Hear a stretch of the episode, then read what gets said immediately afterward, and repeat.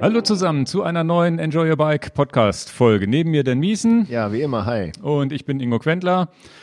Und heute eine kleine Folge, wo wir nochmal auf das Thema ja, Winter eingehen. Was macht man im Winter? Wie trainiert man? Was trainiert man? Vielleicht auch eine Alternativsportart, die man vielleicht macht. Ziele setzen. Das Thema Licht sprechen wir an, sind auch zwei Videos jetzt von uns, beziehungsweise eins ist schon live, das zweite kommt nächsten Sonntag über die Lesinlampen und Lupine-Lampen. Und das ist sozusagen unser kleiner, so ein bisschen Smalltalk-mäßig, was wir wie machen. Ist jetzt nicht so, dass wir bei jedem Thema in die Tiefe gehen. Wir haben ja auch schon Winterfolgen gemacht, wo wir, ich glaube, fürs Drinnentraining, fürs Rollentraining mal Ja, wirklich in die für Tiefe Kleidung. gegangen sind und für Kleidung auch. Die Folgen verlinke ich vielleicht unten auch nochmal oder spreche an, welche das waren. Habe ich mir natürlich jetzt nicht aufgeschrieben, welche, welche Folgennummer das war, aber findet man. Ich glaube, die eine hieß äh, Wintertraining und weiß ich auch nicht, oder Kleidung, bekleidet, irgendwie sowas. Bekleidet und Drinnentraining, glaube ich, hießen die. Kann sein. Verlinke ich auf jeden Fall nochmal. Und dann noch ein Hinweis in eigener Sache. So gegen Ende des Jahres wollten wir eine Folge mal ja, vorproduzieren vor den Weihnachtsferien. Wann auch immer die anfangen dieses Jahr. Kann ja auch sein, dass die ein bisschen eher anfangen. Ist zumindest im Gespräch. Ähm, ja, da wollten wir so ein paar Fragen einsammeln. Ein paar sind auch schon gekommen. Genau. Und das werden wir sicherlich auch noch auf allen anderen Kanälen auch nochmal äh, kundtun, auf Facebook und Instagram auch nochmal. Das, was ihr fragen wollt, schickt es uns an podcast.enjoyyourbike.com Genau. und dann, äh, ja, alles willkommen. Fragt euch, fragt, was ihr fragen wollt und dann gucken wir mal, dass wir das durcharbeiten. Am Ende des Jahres so eine Abschlussfragensendung. Genau, einfach Fragen sind. Es kann auch mal off-topic sein, muss jetzt nicht immer genau sein, welche Reifenbreite soll ich fahren und so weiter. Das ist dann vielleicht zu speziell, so eine persönliche Frage, sondern eher so allgemeine Fragen. Und so vier, fünf Dinger habe ich, vier, fünf Fragen habe ich schon weggespeichert, die ganz cool sind, wo wir drüber sprechen können. Und dann hoffe ich, dass wir da auch eine ganz amüs- amüs- amüsante Folge noch produzieren können. Ja, genau. Gut, dann ähm, nächster kleiner Punkt hier im Intro noch die Ruffer äh, Challenge und Ruffer 500. Die Ruffer 500 gibt's jetzt doch wieder, habe ich, Ich- gehört. Die, ich hatte- sollte das nicht letztes Jahr die letzte sein? Ich hatte das, ich weiß auch nicht warum, aber es haben so viele Leute gesagt, na, das wird sicherlich die letzte Rafa 500, diese Festiv, also für Ja, ja. viele Leute, die das jetzt nicht wissen, müssen wir das ja nochmal erklären. Zwischen Weihnachten und Neujahr gibt es halt, die halt, die halt, die heißt halt so Rafa 500, diese Festiv 500, dass du halt zwischen den Tagen 500 Kilometer fährst. That's it. Ne? In der Regel zeichnest du das bei Strava auf und dann kriegst du so einen kleinen Badehosenannäher. Und ähm, eigentlich war, haben so viele Leute gesagt, dass es letztes Jahr das letzte sein sollte. Und dann dachte ich, naja, dann mache ich die auch mit, wenn es die letzte ist. Und jetzt habe ich gesehen, bei Strava haben sie die freigeschaltet und haben auch schon ganz viele Freunde von mir geklickt. Ich auch habe es noch gar nicht gesehen. Ich habe es heute im Vorgespräch haben wir kurz drüber gesprochen. Ja, ich habe es auch geklickt. Und letztes Jahr bin ich sie, glaube ich, nicht, gef- gefahren. Nee, Nee. Du nur, ne? Ja. Wir sind nur eine Knie-OP-Fahrt gemacht, wir beide. Stimmt, ja, ja. Marienburg-Runde. Aber für dieses Jahr hätte ich, glaube ich, auch wieder Bock. Und dann, Also hatte ich mir auch schon überlegt. Und ähm, dann klick jetzt gleich. Da passt auch das äh, Thema mit Licht und so dazu, weil ich tatsächlich die Rafa 500, wenn ich sie fahre, dann doch schon versuche, ja, was weiß ich, erste Weihnachtstag, wenn dann die Großeltern weg sind und so weiter, dass man dann abends vielleicht nochmal losfährt und dann bin ich tatsächlich damals auch mit Licht äh, nachts durch die Gegend gefahren und das war krass. Da bin irgendwie 100 Kilometer durch die Nacht, ka kaum Wind, viel weniger Wind, trotzdem irgendwie nur so 0 bis 2 Grad, aber ganz gut aushaltbar und ist auch eine ganz spannende Geschichte gewesen. Ja, ich habe es mit unserem Freund Lutz letztes Jahr gemacht und wir sind auch fast alles nachts gefahren. Ja, ja ist irgendwie ganz cool. Also letztes Viel Jahr, Tag hat man ja auch nicht. Letz, Also, letztes Jahr bin ich um 0 Uhr 1 gestartet und dann gab es so ein paar schöne Kommentare. Na, früher kann man auch wirklich nicht auf den Punkt mit der Challenge beginnen. Eine Minute nach Mitternacht bin ich los. ja, und ähm, leider schafft man die 500 ja auch nicht am Stück, weil dann verpasst man den Heiligabend. Ne? ich glaube, Nee, so 24 nee. Stunden muss man schon rechnen für 500 im Winter Ja, äh, das kriegst du nicht am hin. Stück. Ja, ja, das kriegst du Ja, nicht hin. nee, das ist dann zu viel. Und dann gibt's noch eine zweite Challenge, die habe ich nun, äh, die ist mir, habe ich nun überhaupt noch gar nicht gesehen und kenne ich gar nicht, die du irgendwie noch rausgefischt hast. Auch irgendwas mit Rafa, die das organisiert haben. Ja, der Podcast kommt jetzt ja am Donnerstag raus. Also Ja. ne, wir nehmen heute den Podcast auf am Mittwoch. Am Freitag ist das hier, dieser Black Friday Freitag.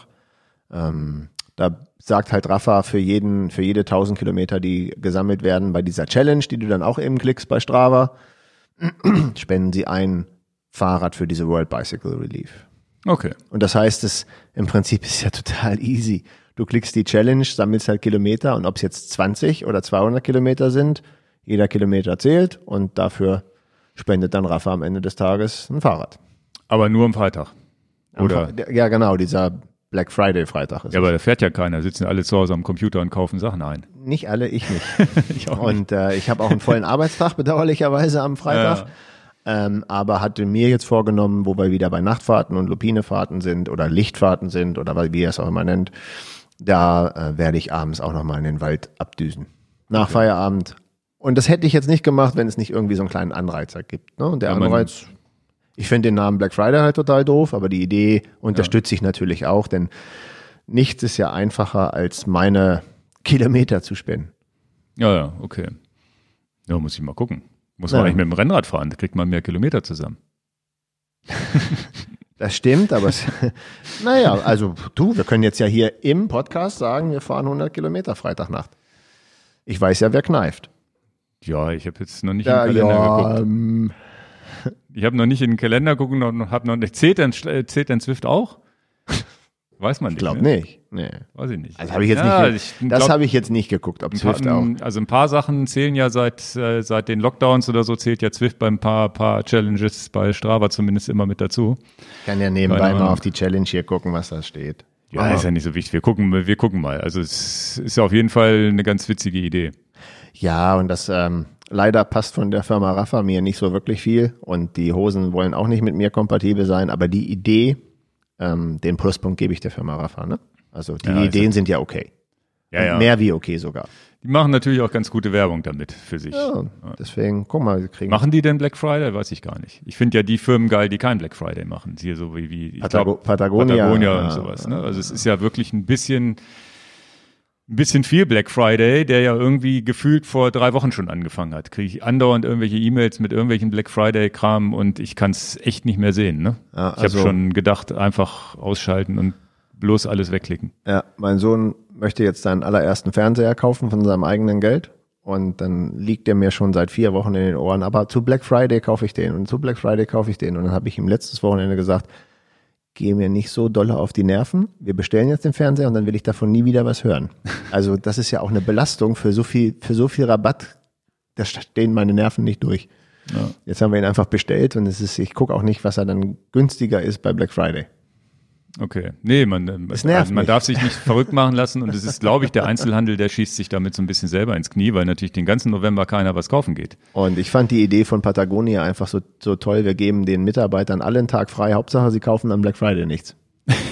Finde ich Jetzt haben die super. frei, jetzt könnten sie wenigstens diese 1000 Kilometer voll fahren dann den ganzen Tag. Siehste, siehste. Äh, nee, bei uns, bei uns bei Enjoy Your Bike wird's, äh, gibt's auch keinen Black Friday in dem Sinne. Da machen wir auch Aber nicht. nach Feierabend fahre ich die Runde und gucke mal, wie viele Kilometer ich am Abend noch ein, einfange. Du hast natürlich recht, wenn ich natürlich jetzt mit dem Gravelbike im Wald fahre, da schaffe ich ja allerhöchstens 40, 50 Kilometer.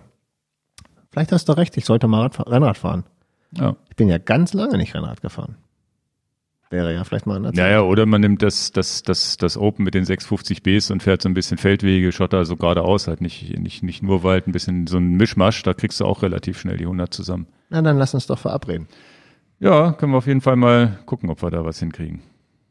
Schön. Das ist jedenfalls äh, Kompliment an die Firma Rafa auf diesem Wege. Kostenlose Werbung auch gerne von uns als Credit für die tollen Ideen, die sie da haben.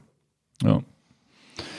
Gut, und dann müssen wir aber sehen, dass zumindest unser, unser Enjoy Your Bike, wir haben ja auch einen Strava ähm, Club, wo Wir ich müssen- gar nicht so viel beobachte und gar nicht viel reinschreibe. Die- der, der wächst und wächst und wächst und wir müssen uns jetzt wirklich, wirklich ranhalten, Ingo. Und das geht jetzt wirklich nicht mehr. Die Leute wollen alle diese Trikots haben, die wir ja noch nicht designt haben. Ja, ja, ja. Also wir sind echt rückständig. und vor allen Dingen, wir, wir haben sie ja noch nicht mal designt und dann müssen sie auch noch produziert werden. Also da müssen wir uns jetzt wirklich die Hausaufgaben, das nehmen wir uns jetzt vor, dass wir da nächsten Sommer am Start sind mit einer Kollektion. Das müssen wir uns jetzt wirklich durchziehen. Ja, zum Trikot ist ja auch nicht so schwer. Es gibt ja, Ja. ganz coole Dienste, wo man das theoretisch zusammenklickt. Aber das Design ist erstmal das. Ja, ja. Nee, aber wir können ja zumindest mal aufrufen, alle, die in unserem Club mitfahren, am Freitag mitzufahren. Und wir können, ich weiß nicht, ob man das rausfinden kann, aber man könnte ja dann mal am Freitag oder am Samstagmorgen gucken, wie viel, äh, wie, Wie viel viel- Kilometer unser Club zusammengekriegt hat. Okay. Weil da könnten ja drei, vier Räder vielleicht zusammenkommen, wenn jeder mitmacht. Okay. Also Alle mitmachen, die jetzt im Strava Club sind. Die, die nicht drin sind, müssen natürlich eintreten, schnell mitmachen.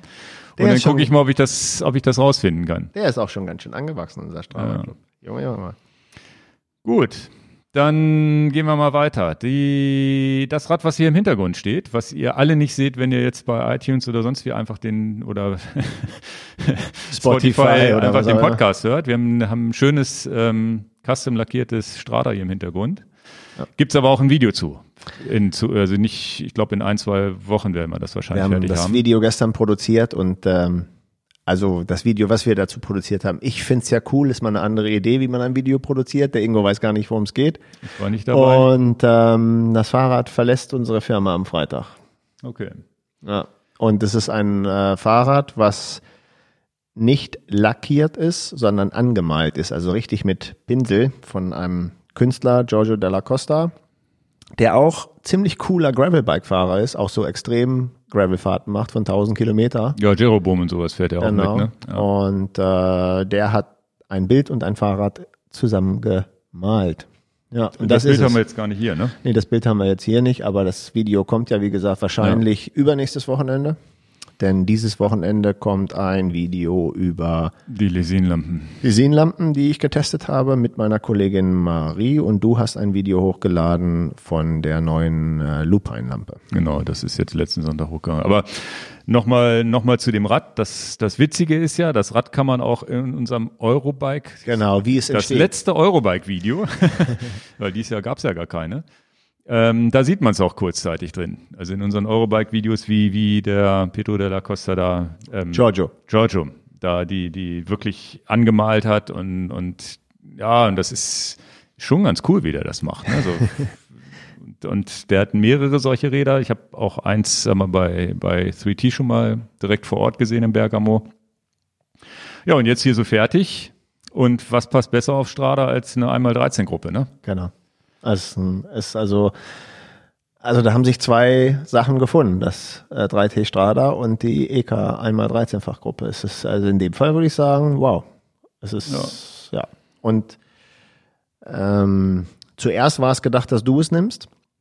Dafür hatten wir es eigentlich auch gekauft. Und äh, aber ich glaube, der Kunde, der es jetzt kriegt, der ist ganz aus dem Häuschen. Der ist wirklich schwer begeistert. Und ähm, das kann man gar nicht als Zuhörer so verstehen, aber ich wollte auch, dass es der richtige Kunde kriegt. Ja, ja, ich jetzt Es muss auch jemand haben, der sagt, das finde ich mega, mega cool und Genau. ich freue mich ein Loch im Bauch, dass ich das kaufen darf. weil ich ja auch immer hin und her überlegt hatte, behalte ich es, behalte ich es nicht und solche Sachen. Und das war, kommt jetzt in gute Hände, das ist wichtig. Nach Bremen. Genau. Ja, ein schönes Rad, der Strada. Ne? Du bist es jetzt auch irgendwie mal Probe Ja, gefahren ich bin das Radprobe gefahren. ja, und warst ganz begeistert, habe ich Ja, gehört. hast, du- hast du gehört, ne? Ja, Ja, ja. Ja muss ich doch, ähm, nicht muss ich, gestehe ich gerne. Es ist extrem komfortabel. Glaubt man gar nicht. Ne? Glaubt man Das gar ist ja nicht. das, was ich, ich habe ja irgendwann mal damals eine Probefahrt, da gibt's auch ein Video zu von mit dem mit dem mit dem, mit dem roten 3T, wo ich das erste Mal gefahren bin und gesagt habe, 28 Millimeter Reifen fahre ich gleich mal auf Schotter und war auch hin und weg, wie wie komfortabel das war und du hast da aber gar nicht so weiter drüber nachgedacht und sonst wie und das war auch nie ein Rad, was glaube ich irgendwie bei dir im Fokus stand. Genau, wir hatten kein Rad in meiner Rahmengröße zur Probefahrt. Ja. Und dann wollte ich mich nicht auf falsche Größe setzen. Auch das ist natürlich jetzt nicht meine Größe gewesen, aber ich musste es ja Probe fahren, bevor es ausgeliefert wird. Und dann habe ich diese Chance eben mal genutzt, weil ich auch die neue EK-Gruppe durchschalten wollte und so. Okay, und war war war super oder wie? Also das Wichtigste war der Komfort, der dich beeindruckt Ja. hat. Ja. Das kann ich Und bestätigen. Schaltung, und Schaltung auch, muss ich auch sagen. Ähm, ich vermisse wirklich keine Elektronik. Das ist das Krasse an der Sache. Mhm. Ja, cool. Ja. Ja, ja, der Komfort beim Strada, das ist ja ein Aero, ein Aero-Renner, wo man das Ja. damit ja nicht rechnet. Ne? Das sind diese dünnen Streben am, hin, am Hinterbau, die da Ich glaub, wirklich das- viel Flex. Ich glaube, der Hinterbau macht es. Ja, ja. Gut, dann würde ich nochmal auf, äh, ja, auf die lang erwartete Wahoo-Uhr eingehen. Gab es auch ein Video von mir, ist jetzt, ähm, glaube ich, auch letzte Woche Dienstag äh, ist die Uhr gelauncht worden von Wahoo und ja, die Wahoo-Fans haben schon, glaube ich, sehr, sehr lange darauf gewartet, dass da mal was kommt, dass das und muss ich zugeben, war bei mir auch so ein bisschen so, dieses Vor, vor allem bis zu den Chorus-Zeiten. Ne? Irgendwann kam ja Chorus, aber es gab so vor zwei, drei Jahren, habe ich auch immer gedacht, Mensch, das Bedienkonzept vom, vom Wahoo auf ein, übertragen auf eine Uhr fände ich ganz gut. Ja, es gab ja schon einen Leak, den man nachvollziehen kann, wenn man ein, ein Freak ist für sowas. Solche Uhren müssen tatsächlich angemeldet werden in Amerika, ob du diese produzierst oder nicht. Du musst es halt ankündigen, dass du so ein Produkt produzieren willst. Mhm. Und dann kann man den dann kann man das nicht geheim halten, dass es so ein Produkt geben würde, weil du musst ja schon reinschreiben, wer bist du und was planst du in der Zukunft zu produzieren. Das ist jetzt also auch mal so ein kleiner Wink mit dem Soundfall. Wenn Dieses jemand, FCC, ne? Das wenn jetzt jemand mal so ein bisschen gucken will, wer produziert vielleicht in Zukunft auch mal was, dann kann man da ja mal gucken, welcher, welcher Hersteller meldet da mal sowas an. Ja, da sind ja auch bei, wenn man da noch mal kurz abschweifen, habe ich jetzt die letzte Woche irgendwas gesehen, dass da Bremshebel mit, mit Funk auftauchten von, von einer Firma aus Japan. Genau. Die noch keine Zwölffachschaltung haben. Genau, und das ähm, bringt mich in totale Schwierigkeiten, weil hier jeden Tag Anfragen kommen soll ich mein Rad umkonfigurieren zu der neuen Shimano-Schaltung? Ich sage immer, du weißt doch gar nicht. Wir wissen auch ehrlich noch gar nichts. Also zu uns ist noch nichts irgendwie von, von Herstellerseite vorgedrungen. Also und zu Ingo ist noch nichts von Herstellerseite durchgedrungen. Und, und ich kann auch gar nichts dazu sagen. Und tue ich ja. auch nicht. Nee, also das. Äh, Aber ist ja klar. Also die durch die durch die Presse ging ja zumindest jetzt diese komischen diese komischen Zeichnungen da von von so einem Bremshebel. Die, die, die, die habe ich, das war das Einzige, was ich gesehen habe, aber ich sehe es auch nicht so. Muss man mal gucken, was da kommt. Ja, kommen wir mal zurück zur Uhr. die, die, ähm, also es war schon so seit zwei Jahren im Gespräch, dass das passiert. Aber nur so Insider haben Ja, ein Blinder mit dem Krückstock weiß ja, dass, dass, dass, dass es momentan einen Hersteller gibt, der noch nicht zwölf Gänge schalten kann, der das irgendwann mal nachholen nee, wir reden über die Uhr. Ach so, du bist schon wieder, ich bin, ach so, ich dachte, du warst noch. Nee, ich war jetzt, das haben wir jetzt abge, das haben wir jetzt ab, abgehakt. Also Shimano, da sagen wir einfach gar nichts zu, das machen genau. wir nicht. Und bei der Uhr war es halt schon so, dass viele Leute darauf gewartet haben, dass die Uhr kommt und Ja, aber die war ja, die war ja gerüchtemäßig vor zwei, drei Jahren schon im genau, Umlauf. Das meinte ich damit gar nicht. Ja, ja. Die war, vor zwei, drei Jahren war schon, war schon im Umlauf, dass, dass, dass da irgendwann mal eine Uhr kommen soll. Ähm, ich habe sie jetzt tatsächlich fürs Video hatte ich wirklich nur einen Tag Zeit, Unboxing, mal kurz so ein, so ein Walkthrough machen. Da kann sich, das kann sich zumindest jeder mal angucken, dann weiß man zumindest, was man bei der Uhr kriegt, was Bedienkonzept und so weiter angeht. Habe jetzt mal einen Lauf gemacht, das war ganz okay. Puls hat er erst relativ spät korrekt erkannt bei mir. Das ist aber bei meinen Armen auch oft normal. Also das kann auch Garmin ganz gut. Chorus, läuft momentan tatsächlich erstaunlich stabil, was, was Puls am Handgelenk bei mir angeht. Ansonsten habe ich meistens einen ähm, Ticker Fit am, am Oberarm oder am Unterarm, der ja. übrigens trotz optischer Messung, da funktioniert das bei mir. Nur die Uhr am Oberarm festzumachen, fand ich blöd und meistens sind die Schnallen nicht lang genug. Und ja, äh, ist, ist auf jeden Fall so eine solide Uhr und die, die, das Bedienkonzept, die Einstellung der Uhr geht halt ähnlich einfach, wie man es vom Wahoo kennt. Einfach in der App alles einstellen, Datenfelder einstellen und so weiter. Was ich ein bisschen schade finde, ich hätte mir gewünscht, also meine Wunsch-Wahoo-Uhr wär, wäre anders gewesen. Also es ist ja so dieses typische Uhrenkonzept. Ich glaube, fünf Knöpfe hat sie, ne, so wie man es bei Garmin auch kennt. Rund, fünf Knöpfe und fertig. Und dann muss man halt mit diesen fünf Knöpfen arbeiten, um irgendwie durch die Menüs zu hangeln. Finde ich nicht einfacher, als es bei, bei ähm, Garmin ist, ehrlich gesagt. Da finde ich die Army, die, die, die nehmen sich nicht, was die Bedienung angeht. Die, die einzigen, die wirklich einfach in der Bedienung sind, sind tatsächlich die, die Chorus-Uhren. Alle über, also alle Modelle, die es gibt mit dieser digitalen Krone. Habe ich übrigens eine Pace 2 jetzt auch meiner Frau gegeben mal zum Laufen. Die läuft auch ähm, zwei, dreimal der Woche damit und die war auch das, der Kommentar, ja, ich bin jetzt damit gelaufen und es ist ja wirklich, man vergisst nicht, wie man zu dem Punkt kommt, das ist wirklich einfach bedienbar. Das ist wirklich das, das, und trotzdem mächtigen Funktionsumfang. Also das ist der einzigen, die da momentan, was das Bedienkonzept angeht, innovativ sind, finde ich, ist, ist Chorus im Moment. Ansonsten, Garmin und sonst wie Garmin und, und, und Wahoo nehmen sich da nicht viel. Meine Wunschuhr, das wollte ich noch dazu sagen. Ich hätte ja mir tatsächlich gewünscht, dass sie es, ähm, dass sie eine Uhr bauen, vielleicht sogar im Rechteckformat, also wirklich in diesem Wahoo-Format, rechts diese Zoom-Knöpfe und oben, also so, so vorne ein, die können ja ganz klein sein. Vorne vorm Display diese drei Knöpfe, wie ich sie am Wahoo auch habe. Also es wäre, das war eigentlich, wo ich dachte, dann hätten sie zumindest was komplett anders gemacht als alle anderen. Ja. Weiß ich nicht, was, was du, du, du bist jetzt ähm, Ich hab kein Wahoo-User in dem Sinne oder nur manchmal. Ja, hallo, hier ist Einer- mein einer Wahoo liegt da, ne? Hallo. Aber das hätte ich mal, da hätte ich gesagt, okay, das wäre wär jetzt ja super gewesen, da mal komplett was anderes zu machen.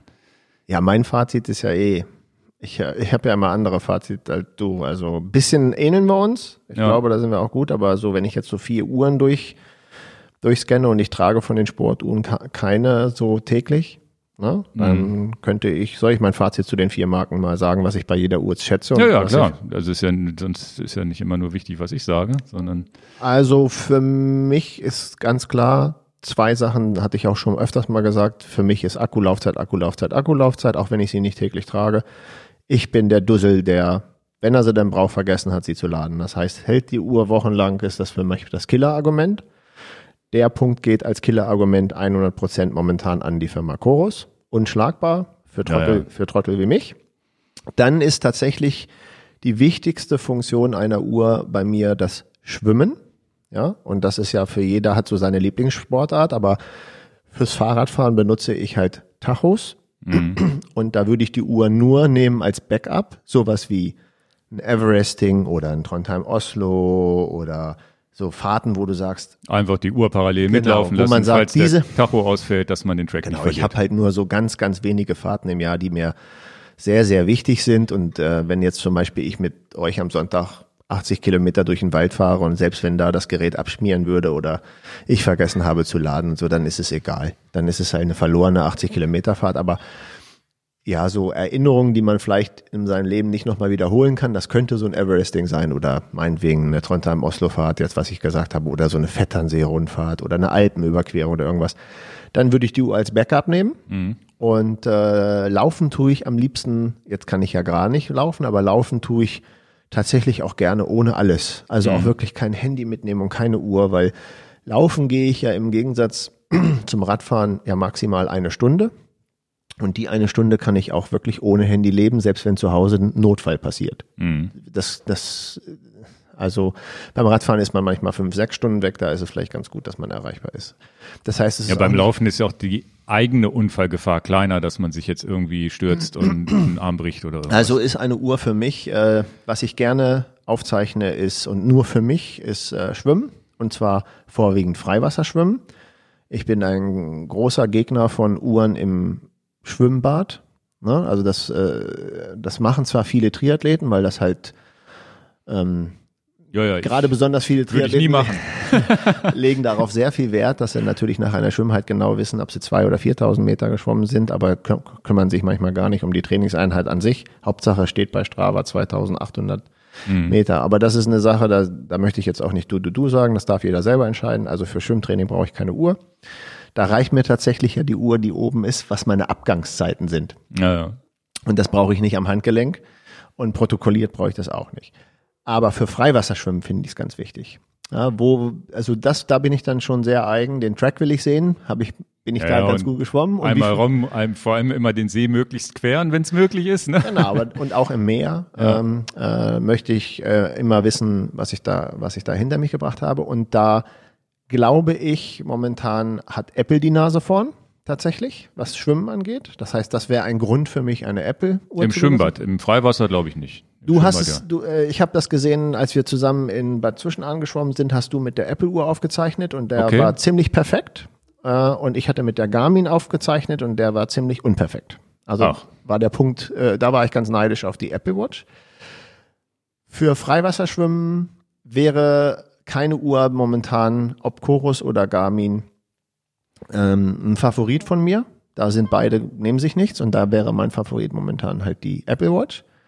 Äh, die Apple Watch zum Laden Katastrophe für mich, kommt deswegen gar nicht in Frage. Ja. Deshalb brauche ich, muss ja jeden Tag geladen werden, ist völlig Ich, ver- absurd. ich, ich verkaufe mal. Ich habe meine jetzt immer noch behalten. Ich verkaufe meine jetzt, weil ich definitiv jetzt so versaut bin durch die Chorus. Ich habe jetzt mal drei Tage wieder, habe ich sie wieder benutzt und dachte, was ist das? Und dann abends Genau. nur noch zehn Prozent Akku. Das ist irgendwann ist man da raus. Genau. So schön wie das bei, bei Apple ist halt alles shiny. Du hast Musik mit drauf und kannst Ja. halt viele Sachen mitmachen, aber Genau, da, da, da kommen wir zu. Ich brauche keine Musik- und Bezahlfunktionen. Das ist auch für mich nicht notwendig. Ähm, und ähm, bei der neuen äh, Wahoo-Uhr würde mich also interessieren, wie sie sich im Freiwasser schlägt. Das wäre halt ja, eine Frage. können wir uns auch Freitagabend noch vorher zum Genau. Schwimmen im Stein oder Meer verabreden. Also das wäre ein Killerargument. Das Ja, ist für mich sehr, sehr wichtig. Kann sie das besonders gut? Ist da irgendwie der Empfang besonders gut? Kann sie das gut? Das ist ein Punkt, den ich ihr geben würde. Und ähm, dann hatten wir ja schon gesagt, Bedienkonzept, Bedienkonzept, Bedienkonzept. Das ist das, wo ich äh, mit Garmin nicht klarkomme. Und ähm, deswegen, ich komme mit meinem Garmin 1030 zurecht durch das Touchscreen, weil ich dann einigermaßen durchhüpfen kann. Hm. Mit der App Garmin Connect komme ich, da stehe ich mega auf Kriegsfuß. Das liegt mir überhaupt gar nicht. Hm. Und ähm, das ist also der wichtigste Killer-Feature und das denken die Leute, Mensch, der denn, der ist immer so, so verbohrt und das stört ihn so, aber so bin ich nun mal. Das Bedienkonzept mit einer Krone zum Drehen finde ich sensationell einfach und äh, so super. Ja, Also ja. das ist äh, die Kronenbedienung, das ist die Bedienung zum Drehen bei Chorus. Ja, und das ist mein Fazit. Und ansonsten ist das, äh, je weniger die Uhr hat, desto besser ist es eigentlich für mich. Und da schimpfen natürlich ganz viele Leute, die kann das nicht, die kann das nicht, die kann das nicht. Zum Beispiel, was natürlich alle Leute unheimlich an, nicht alle, aber was ganz, ganz viele Leute anspricht, ist äh, Schrittzählen und die Uhr nachts im Bett anlassen und den Schlaf tracken und so. Fand ich so super, als wir den Scott King von, von SRAM dabei hatten, der gar nicht verstehen konnte, dass Leute nachts eine Uhr im Bett tragen. Kann ich gar nicht verstehen. Das ist das Letzte, was ich tun würde. Also, Ich trage die auch nachts. ja, ich weiß, aber das Aber ist ja gar nicht, ich gucke aber nicht auf die Zahlen. Also ich gucke manchmal, also früher habe ich das schon öfter mal gemacht, auf den Ruhepuls zu gucken, jetzt gucke ich gar nicht mehr. Ich habe sie einfach nur um, weil die macht ja auch Licht, wenn ich aufs Klo gehe. Also dann einfach drücken, zack, dann sehe ich wenigstens ein bisschen, wo ich meine Schritte hinsetzen das muss. ist schön. Aber wie gesagt, deswegen bin ich da vielleicht so ein, ich, ich habe halt ein Fazit, was für mich gilt. Ich Ja, ja. brauche keine Schlaf und Puls und sowas in der Nacht tracken, das reduziert und der, von daher bin ich vielleicht der falsche User für eine, für eine Sportuhr und ich habe halt nur so ein paar Anwendungsfälle, aber dann, dann muss es natürlich auch gut sein und beim Radfahren muss halt die GPS-Genauigkeit auch richtig gut stimmen. Ne? also das ist dann auch schon wichtig. Da kann ich nicht so ein Schätzeisen gebrauchen. Deswegen muss ich natürlich auch schon eine gute Technik haben. Ja, da kann man ja hoffen, dass die das heutzutage alle halbwegs im Griff haben. Also ich bin jetzt nicht so, es gibt ja genug Webseiten, die dann genau gucken, wie viel abweichen und so weiter. Das mache ich jetzt nicht da. Ist, glaube ich, Chorus gut dabei. Ich habe jetzt bei der Rival auch nichts, also ich habe mal zweimal fast den gleichen Lauf gemacht. Das war, hat dann irgendwie um 20, 30 Meter abgewichen. Ich, da muss ich kurz intervenieren. Da ist Chorus nicht dabei. Diese Apex, die ich von, von Chorus habe, die ist un Die Vertex. Die Vertex, Entschuldigung. Die Vertex, die Vertex ist ungeschlagen, was den GPS-Empfang angeht. Sensationell. Die ist nicht gut dabei, die ist ganz weit vorne. Die ist genauer als mein Garmin 1030. Okay. Sensationell. Ja, wie gesagt, ich gucke da gar nicht so genau drauf. Ast rein. Hauptsache es geht, also das Allerwichtigste ist überhaupt, dass das GPS erstmal schnell da ist. Das ist definitiv bei Chorus schon mal der Knaller. Du drückst drauf, wartest zehn Sekunden, buff, kannst loslaufen. Ne? Musst nicht warten, bis, bis da irgendwie das GPS-Signal kommt. Und Genauigkeit gucke ich gar nicht so auf einen Meter, da es darf halt keine Ausschläge geben. Ne? Also keine, keine Abrisse und sowas. Das ist mir eigentlich am wichtigsten. Ja, aber man hört von manchen Leuten, da hat die Uhr im Vergleich zum Fahrradtacho äh, 30 Meter Abweichung und so. Das fände ich jetzt auch wirklich blöd. Also- ja, kommt drauf an. Bei 100 Kilometern ist es wenig. Bei Nee, Oder 30 vom- vom genau, Track. vom Track. Ja, ja, das, das geht ja, doof, das muss ja, man ja. sich vorstellen, das ist eine Schwimmbadlänge, dass die Uhr praktisch, du fährst einen Waldweg lang und dann ist das GPS-Signal irgendwie 30 Meter links oder rechts. Das ist Mist. wobei bei schlechten Konditionen, Berg, schlechtes Wetter und so kann das immer mal vorkommen. Ne? Also Aber da besser ist, wenn das, Ja. wenn das einigermaßen steht. Na gut. Nee, und die Rival ist ja auch, hat auch, haben auch einige Webseiten im Internet geschrieben, ja, die kann ja gar nichts, in Anführungsstrichen. Ne? Die hat halt Sehe ich. wenig Funktion, was ja auch ein Key-Feature vom Wahoo Bolt ist. Der ist halt, hat halt auch wenig, oder ein Roam, der hat ja auch weniger Funktion als, als jeder Garmin, ganz Ja, klar. aber dann dürfte sie auch günstiger sein, muss ich sagen. Dafür, dass sie nicht so viele Sachen kann, darf sie auch einfach günstiger sein. Der Preis ist schon ein bisschen hoch. Ja, sie haben, sie, sie sagen, sie ist sehr günstig. also es ist rein, rein, ähm, wenn man sich die Uhr anguckt, ist sie wirklich rein vom optischen wirklich sehr gelungen. Also sie sieht schick aus. Also jetzt wirklich, ähm, da, da kann man nichts sagen. Ich finde es vom Preis-Leistungs-Verhältnis so mittel. Ich würde sie jetzt nicht verreißen und sagen, sie ist zu teuer, aber sie ist auch definitiv kein Schnäppchen. Genau, kein Schnäppchen. Und ähm, im Gegensatz zum Beispiel zu einer Pace 2, die ich wirklich sehr, super günstig halte für ja, das, was oder sie guck kann. dir einen Bolt an. Ein Element Ja, ja. Bolt Tacho. Element der Bolt ist ja- auch super, wo man für die für die Funktion wirklich super super Also da ist die Uhr von entfernt, würde ich sagen. genau, sie ist wirklich kein so. Schnäppchen. Navigation auf einer Uhr für mich die ganz große Katastrophe. Ich sehe nix. Ja, wenn, wenn, wenn die Augen das nicht hinkriegen. Ich finde es auch tatsächlich eine Katastrophe zum Bedienen. Ich habe es bei Garmin öfter mal ausprobiert. Und wenn du dich wirklich auf der Karte orientieren musstest, musstest du stehen bleiben und gucken, welche Pfeiltaste du wann drückst, um irgendwie reinzuzoomen, rauszuzoomen oder mal hoch, runter und so weiter. Das ist definitiv, also dann lieber ein Handy mitschleppen. Wenn du wirklich, wenn du wirklich in fremden Gefilden bist. Und dann reicht mir auch, dass ich, und nur um einen Track abzulaufen, ohne mich zu orientieren, da reicht auch das, was eine Chorus oder auch, auch die Garmin früher konnten, einfach so ein Strich, Genau. Wo man so ein- hinterher ich nenn läuft, das das immer ist- so ein, so ein Wurm. Genau, das ist einfach so ein GPS-Track ohne Kartenmaterial im Hintergrund. Und das ist wiederum im Grunde eigentlich wieder einfacher abzulesen, als wenn noch, als wenn du noch irgendwie bunte Karten siehst, die es wieder durcheinander machen. Also da Karten auf Uhren, selbst bei der Apple Watch wurde mit, wurde ja wirklich mit Pinch und Zoom da in dieser Google Maps oder in dieser, in der Apple eigenen Map rum, rumwursteln kannst. Irgendwie macht man das nicht. Also wenn du wirklich, das ist so, weiß ich nicht, fand, fand ich auch immer nicht so richtig. Weil um die, die, den Vorteil, den die Rival hat, und ich glaube, da haben sie auch relativ viel Gehirnschmalz reingesteckt und deswegen hat die Uhr wahrscheinlich auch weniger andere Funktionen, ist die Triathlon-Funktion, gell? ist die Triathlon-Funktion. Also sie haben die Uhr und das sagen sie wohl, sagen sie auch intern, die Uhr ist wirklich fokussiert auf Triathleten. Das heißt, ein Radsportler, der ab und zu mal laufen geht, für den ist die Uhr im Grunde gar nicht gemacht. Also der kann damit trotzdem laufen gehen, aber es ist so dieses Triathlon und zwar ist die die Funktion, die ich wirklich cool finde, die natürlich auch nochmal erstmal getestet werden muss. Du, du startest bei deinem Triathlon die Uhr und machst geh, läufst durchs Ziel und stoppst die Uhr und die Uhr hat automatisch erkannt, wann du in der Wechselzone bist, wann du gelaufen bist, wann du Rad gefahren bist und so weiter. Bis hin dazu, dass das Display der Uhr gespiegelt werden kann auf deinem Wahoo Auf dem Fahrradtacho. auf dem Fahrradtacho, genau, aber ich glaube auch nur auf Wahoo geht er nicht gespiegelt auf dem Garmin-Tacho, glaube ich. Das weiß ich nicht. Ne, Und ich glaube, Garmin hat wohl auch irgendwo versteckt so eine Funktion, habe ich gehört, habe ich aber selber noch nicht verifizieren können, ob Garmin das auch kann.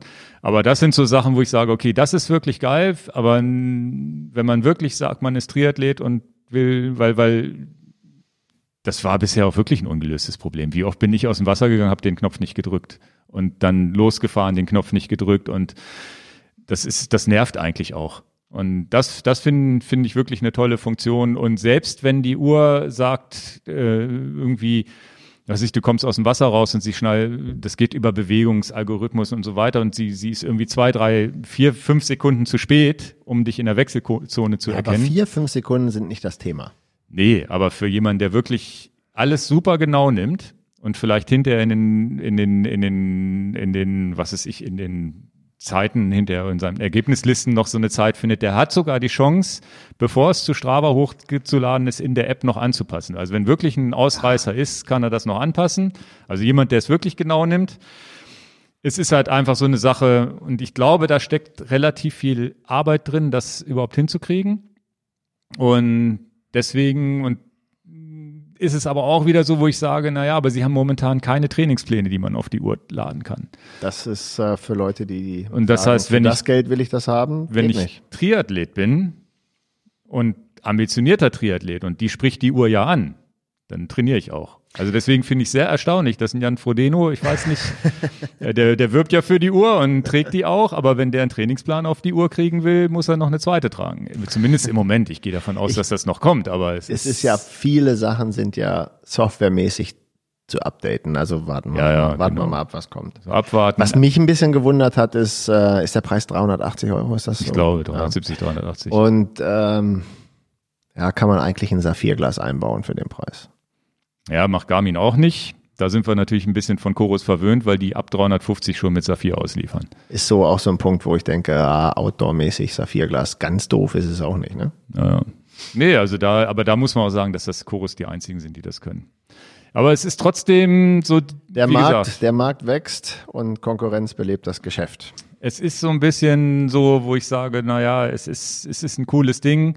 Und auch dieses Mirroring, dass man dann, und das war bisher ein ungelöstes Problem, weil, wie habe ich das momentan gemacht in der Wechselzone? Du hast ja, ich habe ja die Uhr umgehabt und wollte trotzdem meinen Fahrradcomputer mit Wattmesser und alles ablesen können. Und der Trick war tatsächlich, den, weil der, der, du konntest den Fahrradcomputer auch nicht im, im Standby-Modus anlassen. Der geht ja irgendwie nach 15 Minuten aus. Man kann ihn, glaube ich, auch so programmieren, dass er nicht ausgeht. Aber es ist auch wieder ein Knopf mehr, den man drücken muss. Ich habe das tatsächlich so gemacht, Fahrrad in die Wechselzone gestellt, die, die, den schon auf Start gedrückt, Powermeter gekoppelt und alles auf Start gedrückt. Ehrlich? Dann, genau. Und dann musste ich aber, um damit der da auf Pause, auf Autopause geht, musste ich überhaupt erstmal durch die Wechselzone nochmal schieben, um es dann hinzustellen.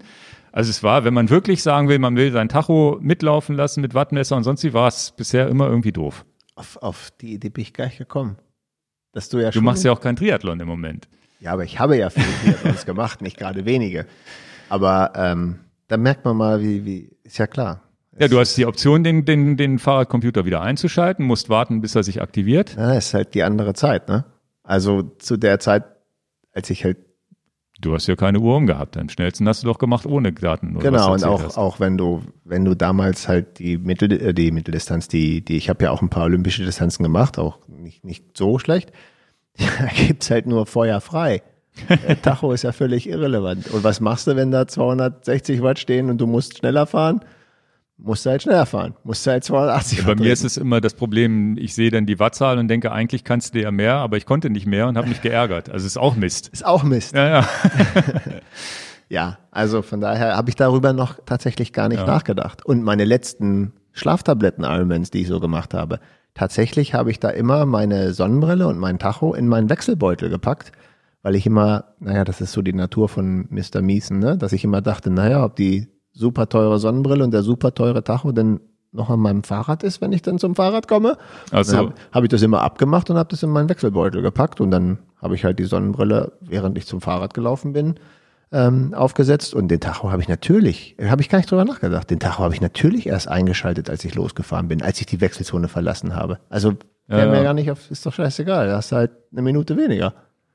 Ja, aber das Ding startet ja und du musst ja rumfummeln und so. Wenn Ich- du jetzt einen ich- Ironman mal, machst Ingo, auf wir sind Zeit, live, ist es wir egal. sind ne? live im Podcast und ich denke darüber nach, oh, ich schalte jetzt vorher meinen Tacho ein und koppel meinen Powermeter und so. Nö. Das ist interessant, aber ist, ja- ist doch schön, das habe ich Ja, noch nie drüber nachgedacht. Ja, es ist auch tatsächlich so, wo man Überrascht mich im Podcast. muss man natürlich auch drüber nachdenken, wo man sagt, na ja, es ist am Ende ist man schon ganz schön abhängig von diesen also Geräten. Ne? Also man ist ja doch irgendwie Ja, das ist ja diese, dieser Wunsch nach dieser Aufzeichnungsflut. ja und zu gucken, was hat man denn getreten in so einem Wettkampf und war es Genau. geil und sich drüber zu freuen, wenn es gut lief oder zu ärgern, wenn es nicht gut lief, keine Ahnung. Vielleicht ist es aber auch Quatsch, keine Ahnung. Vielleicht kommt auch irgendwann der Punkt, wo ich sage, jetzt habe ich keinen Bock mehr.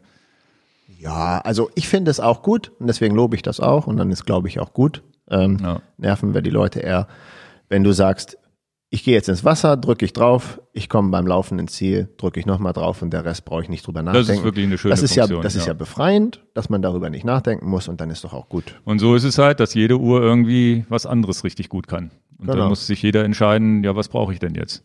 Genau. Das, das ist ja das Schöne, dass es verschiedene Marken gibt, Und wo die man sich. besten Uhren sind immer die, die keine Batterie haben.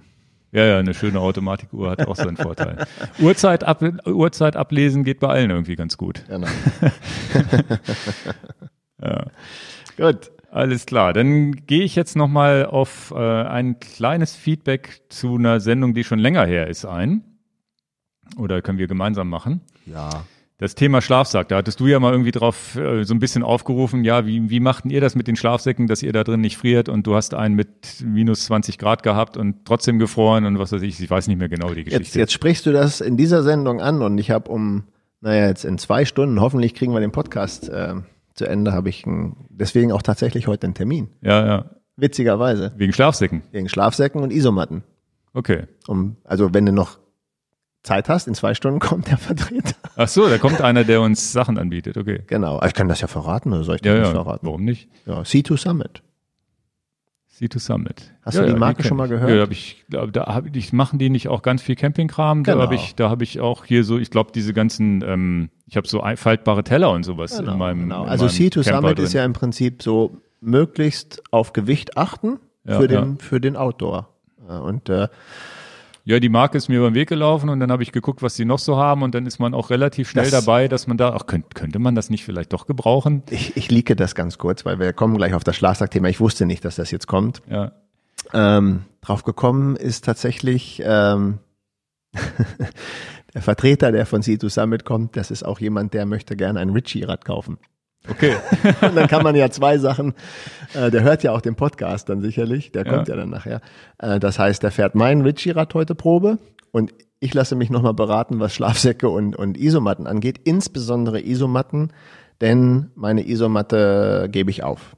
Ich habe ja diese ganz, ganz leichte von Thermarest, Mhm. diese 200 Euro Matte und lerne auch was dazu und ihr hoffentlich durch meinen Podcast, durch unseren Podcast auch. Da habe ich einen ganz entscheidenden Fehler gemacht. Ich habe einfach nur die leichteste Matte gesucht, die ich für Geld kaufen kann, auch wenn sie teuer ist. Und das ist aber ein Fehler, denn die hat ja gar keine Wärmewirkung. Okay. Und das habe ich jetzt aber auch kapiert, aber das ist ja auch schön, dass ihr merkt, diese, diese Nicht-Perfektheit, ich weiß das ja gar nicht, jetzt weiß ich das. Okay. Das heißt, heute gucke ich mir C2 Summit Matten an, die auch einen Isolationswert haben und dann könnt ihr gewiss sein, wenn ich das gut finde, dann nehmen wir es vielleicht auch in unseren Shop auf. So wird ein Schuh draus. Ja, bin ich gespannt. Aber ich gebe diese leider 200 Euro Matte auf, diese ultraleichte Thermarest. Okay. Denn äh, dann, das weiß ich jetzt schon, gehe ich doch mehr Gewicht für die Isomatte ein, aber die, die muss eine gewisse Wärmeleistung haben. Ja, Schlafsackthema, da. Genau, da hat der- der- rausgenommen. Genau, da hat der, der, der Thomas hat uns eine E-Mail geschrieben und das äh, fand ich super interessant. Ich lese die mal. Der, ähm, die Schlaftrag, äh, die Schlaftrakt, genau. Nicht, die- dass du solche Sprachfehler machst wie ich. Äh, ne? Das ist ansteckend. Wir müssen hier noch ein bisschen mehr Distancing haben, damit ich nicht das kann. Äh, Die Schlafsacktemperaturangabe der Hersteller handelt. Ne, hat er selber falsch geschrieben hier. Der. Bei der Schlafsacktemperaturangabe der Hersteller handelt es sich immer um optimal Laborbedingungen. Ähm, es wird eine Komfort-Schlaftemperatur immer der gesunde, nicht müde und gut gegessene Faktor genommen. Ist ganz interessant. Ähm, das heißt, wenn ihr eine Powerrunde durch den Deister fahrt, seid ihr genau das. Müde und ihr habt Energie verbraucht und ihr habt geschwitzt und seid eventuell noch dehydriert. Legt ihr euch jetzt in einen Schlafsack, Komforttemperatur zum Beispiel plus 10 Grad, Außentemperatur plus 15 Grad, fangt ihr trotzdem an zu frieren. Weswegen? Äh, Und deswegen, also seine Lösung, vor dem Schlafengehen im Schlafsack immer kurz im Bach abwaschen, mit Schnee einreiben oder ähnliches, mit nassem Gras abwaschen und so weiter.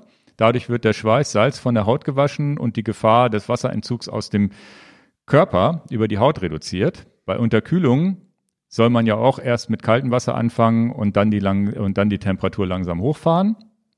Dazu noch macht ein paar Kniebeugen Liegestütze, dadurch wird Wärme im Körper produziert und dann ab in den Schlafsack. Diese Wärme kann der Schlafsack dann halten. Und das fand ich ganz gut.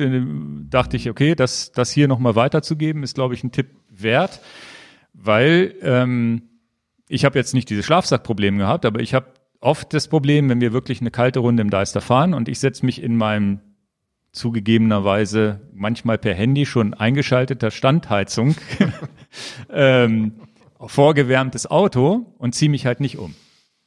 Und dann friere ich die ganze Fahrt, mach die Sitzheizung volle Pulle an, mach die Heizung auf 26 Grad und Ja, friere eine halbe umziehen, Stunde im Auto. Und selbst das Umziehen alleine reicht nicht, weil, weil man diesen Schweiß, also auch wenn du, wenn du nach Hause, wenn ich jetzt nach Hause komme, irgendwie vom, vom Tennisspielen, jetzt darf man derzeit ja nicht in den, in den Kabinen duschen und so weiter, kommst nach Hause und sonst wie, selbst wenn du dir was Trockenes angezogen hast, hast du irgendwie ein kaltes Gefühl auf der Haut durch, durch dieses Salz und so weiter. Und ich glaube, das ist ein wichtiger Tipp für solche Sachen, wo man dann wirklich einmal ins, in Anführungssachen, ins kalte Wasser springen muss, indem man halt irgendwie diesen, diese, dieses Salz wegkriegt, um diesen, diesen Kühlungseffekt, den ja dieses Salz und diese, diese Schweißverbindung, das ist ein ganz nettes Feature, was unser Körper mit sich bringt, äh, um den zu unterdrücken. Also ich glaube, das ist ein wichtiger Tipp, oder? Ja, absolut. Also merke ich ja auch. Ähm, ich ich ähm, hatte natürlich bei der Bike-Tour, die ich gemacht habe, jetzt nicht so viel Klamotten da. Ja. Und ich hatte vor allen Dingen auch nichts Warmes abends, weil wir keinen keinen äh, Ofen oder einen kleinen Kocher dabei hatten. Ich glaube, es hätte auch schon unheimlich geholfen, so einen heißen Tee oder einen heißen Kaffee zu nehmen, dass der Körper von innen noch mal ein bisschen Wärme bekommt. Das war ein Fehler, klar. Bei den Schlafsäcken habe ich jetzt einfach für mich die Konsequenz gezogen. Ähm, alles das, was für Geld bezahlbar ist und was von Packmaß adäquat ist, das wird gekauft. Mal sehen, was ich gleich von C2 Summit noch höre. Und wir haben ja auch viele, viele, viele und dafür auch nochmal vielen Dank, äh, Tipps gekriegt zu anderen Herstellern. Ähm, für mich als oder für uns als Händler ist es natürlich auch interessant, mit welcher Marke wir uns da verheiraten. Nicht nur das, was ich privat selber für mich kaufe, sondern was man vielleicht auch sagt, dass es hat auch ein Vertriebskonzept in Deutschland. Mhm. Gucke ich mir heute mal von C2 Summit an. Äh, und ich hatte jetzt ja privaten Schlafsack von Deuter. Und ähm, wir machen unsere Erfahrungen damit, aber es gibt ja auch viele Online-Firmen. Es gibt ja diese polnische Firma, die da auch. Cumulus, ne? Ganz, Cumulus war ganz oft. Ganz oft genannt. Ja. Mit denen stand ich sogar schon in Kontakt. Genau. Um die ins Sortiment aufzunehmen. Das ähm, werde ich auch nochmal werde ich auch noch mal wieder aufnehmen. Die machen mir einen sehr sehr guten Preis-Leistungseindruck. Genau. Und äh, freue mich auch wirklich darüber, dass wir von unseren Zuhörern solche Tipps bekommen. Auch die sind bei mir in der ganz großen äh, Auswahl. Momentan ist meine Baustelle eins nach dem anderen. Ich brauche mal eine andere Isomatte. Und das äh, werde ich jetzt testen, weil ich eigentlich auch jetzt im Dezember einen Overnighter machen möchte. Mhm. Steht natürlich 100% dran, dass ich eine Isomatte mache. Und was äh, auch eine Sache ist, äh, ich habe jetzt neue Unterwäsche, die ich in der Testphase habe, die durch Hautreibung wärmt. Und da werde ich euch aber erst in zwei, drei Wochen ein Update geben, bevor ich jetzt das rausblase, welcher Hersteller das ist. Ähm, die machen einen sehr guten Eindruck und die sind nicht zu teuer. Das ist auch ein wichtiger Punkt, denn mhm. Icebreaker finde ich auch sehr gut, aber ich finde 200 Euro für eine lange Unterhose auch relativ grenzwertig vom Preis. Muss ich auch so sagen. Ja, ja also da gibt's ja auch mal irgendwo, gibt's ja auch mal, muss man ja auch mal ein bisschen den, wieder den, den Bodenkontakt haben. Ähm, ist momentan meine erste Baustelle halt die Isomatte, die ja. wärmen muss. Ja, also eine Isolationsschicht bieten muss. Und nochmal, und das Thema habe ich mir jetzt gerade nochmal aufgeschrieben. Für, für, für unser Wintertrainer, äh, Winterthema passt das natürlich auch super. Ähm, Energie die Energie nachführen. Klar. Das ist tatsächlich auch was, und das habe ich mir auch nochmal als Punkt aufgeschrieben, um dann nachher nochmal drauf zu sprechen zu kommen, wenn du im Winter fährst, musst du einfach viel mehr Energie hinzufügen. Und da kann, da muss es vielleicht auch mal ein Snickers oder ein Stück Schokolade sein, was dich einfach, wo du einfach merkst, oh, das wärmt irgendwie von innen, weil es Zucker oder Schokolade oder weil es auch Spaß macht. Haben wir letztes Wochenende gemerkt, aber das, das kann nicht ruhig liegen und ich glaube, da bist du mir auch nicht sauer äh, Leute wissen, dass du Veganer bist und auch bei Kuchen darauf achtest, dass da im Prinzip der Kuchen vegan ist. Und dann liege ich das jetzt mal und das war ganz witzig, dass dann merkte ich das auch und das bestätigt das. Wir haben ja uns nicht abgesprochen. Ja. Da sind wir, was sind wir dann gefahren? 60, 70 Kilometer und äh, war eigentlich gar nicht so anstrengend geplant, wie es dann doch dann war. Und ähm, als wir ankamen, wurde uns Kaffee und und Kuchen gegeben, was natürlich eine super, super, super Service ist. Und äh, normalerweise würdest du den Kuchen halt dann dankend ablehnen, weil er nicht vegan ist, aber dann hast du gesagt, ach, ich glaube, nach der Fahrt muss ich auch so ein Stück essen. dann merkt man es ja waren auch. Krapfen, ne? Wie gesagt, Krapfen, vegan sind Krapfen. Vielleicht sind Krapfen sogar vegan, und, vegan, ich und, weiß es gar nicht. Und, und habe ich gesagt, scheiß drauf, jetzt wird er gegessen. Genau, und, dann, und das wollte ich ganz kurz, dann ja. haben wir es genau. Du brauchtest die Energie. Genau. Und man muss halt sehen, dass man während des, während des Sports da einfach ähm, sich von innen wärmt oder wie du gesagt hast, auch ein Tee oder ein heißes, heißes, wir hatten heißes Wasser bei Trondheim Oslo, hat uns genau. unser, unser Begleitfahrzeug ganz, immer warmes Wasser in die Trinkflaschen ganz, gepackt. Ganz clever. Ja. Ganz, ganz clever. Kein eiskaltes Wasser, sondern leicht warm gemachtes Wasser. Gut. Dann gehen wir jetzt mal zu unserem Hauptthema. Ja, was machen wir denn jetzt im Winter überhaupt? Und ähm, wie gesagt, ich habe hab ja schon gesagt, wir haben schon Folgen gemacht, wo es um Kleidung und so weiter geht heute einfach mal so abgerissen. Ja, fangen wir mal, fangen wir mal an mit dem Thema Off-Season. Also das ist ja dieser neudeutsche Begriff dafür, dass man einfach mal eine Saisonpause einlegt. Was machst denn du für eine Saisonpause? Machst ich, du überhaupt eine Saisonpause? Also meine Saisonpause war tatsächlich nach unserem Everest in Klimbim im Juni. Habe okay. ich im Prinzip zwei Monate Pause gemacht, wo alle Leute im Sommer viel gemacht haben, habe ich halt nichts gemacht. Okay. Weil, Hatte das irgendeinen Grund? Ja, Kinder und Sommerferien. Also hast du aber habe ich das Ganze, also im Prinzip habe ich dann gesagt, okay, das Everesting hat nicht ganz geklappt bei mir, aber damit wollte ich es auch beschließen lassen. Und dann bin ich halt letztendlich Bogenschießen gegangen und Urlaub gemacht, Camping gemacht und habe eigentlich nichts gemacht. Ne? Okay. Und äh, deswegen ist es ganz verschieden. Bei mir ist jetzt halt Hauptsaison. Jetzt geht's richtig los. Weil ich Okay. habe ja, also ich verschiebe das ja. Ich bin ja nicht mehr der Athlet und auch nicht mehr der Rennradfahrer im Sommer. Ich bin ja viel mehr Mountainbike, Gravelbike-Fahrer geworden und ich mag viel mehr den, den, den Berg und den Wald. Ja, und jetzt ist es so, dass ich jetzt sage, okay, ich muss ein bisschen, ich habe ja nichts. Ich fahre einmal am Wochenende eine lange Tour. Und das Gravel und das haut mich auch ganz schön um. Also ist ja klar, wenn ich fünf Stunden Gravel am Wochenende fahre und mache die anderen Tage nichts, dann ist das auch eine gute Impfung für mich, aber das bringt mich auch nach vorn. Und mein Ziel ist es jetzt zum Beispiel, deswegen, wir hatten vorhin über Ziele gesprochen, tatsächlich ist es so, ich freue mich über Weihnachten und Neujahr 500 Kilometer zu fahren, zwischen Weihnachten und Neujahr, dieser Rafa 500. Das ist mein Ziel und dafür mache ich im Prinzip das Einzigste, was ich tue, ist vier, fünf, sechs Stunden Gravel fahren am Wochenende, eine Ausfahrt. Zu mehr reicht's momentan nicht. Ab und, Und- zu vielleicht nochmal so eine Dunkelfahrt, ne? Genau, eine Dunkelfahrt und aber auch wirklich nur und nichts aufzeichnen. Das ist auch ein, auch ein Punkt.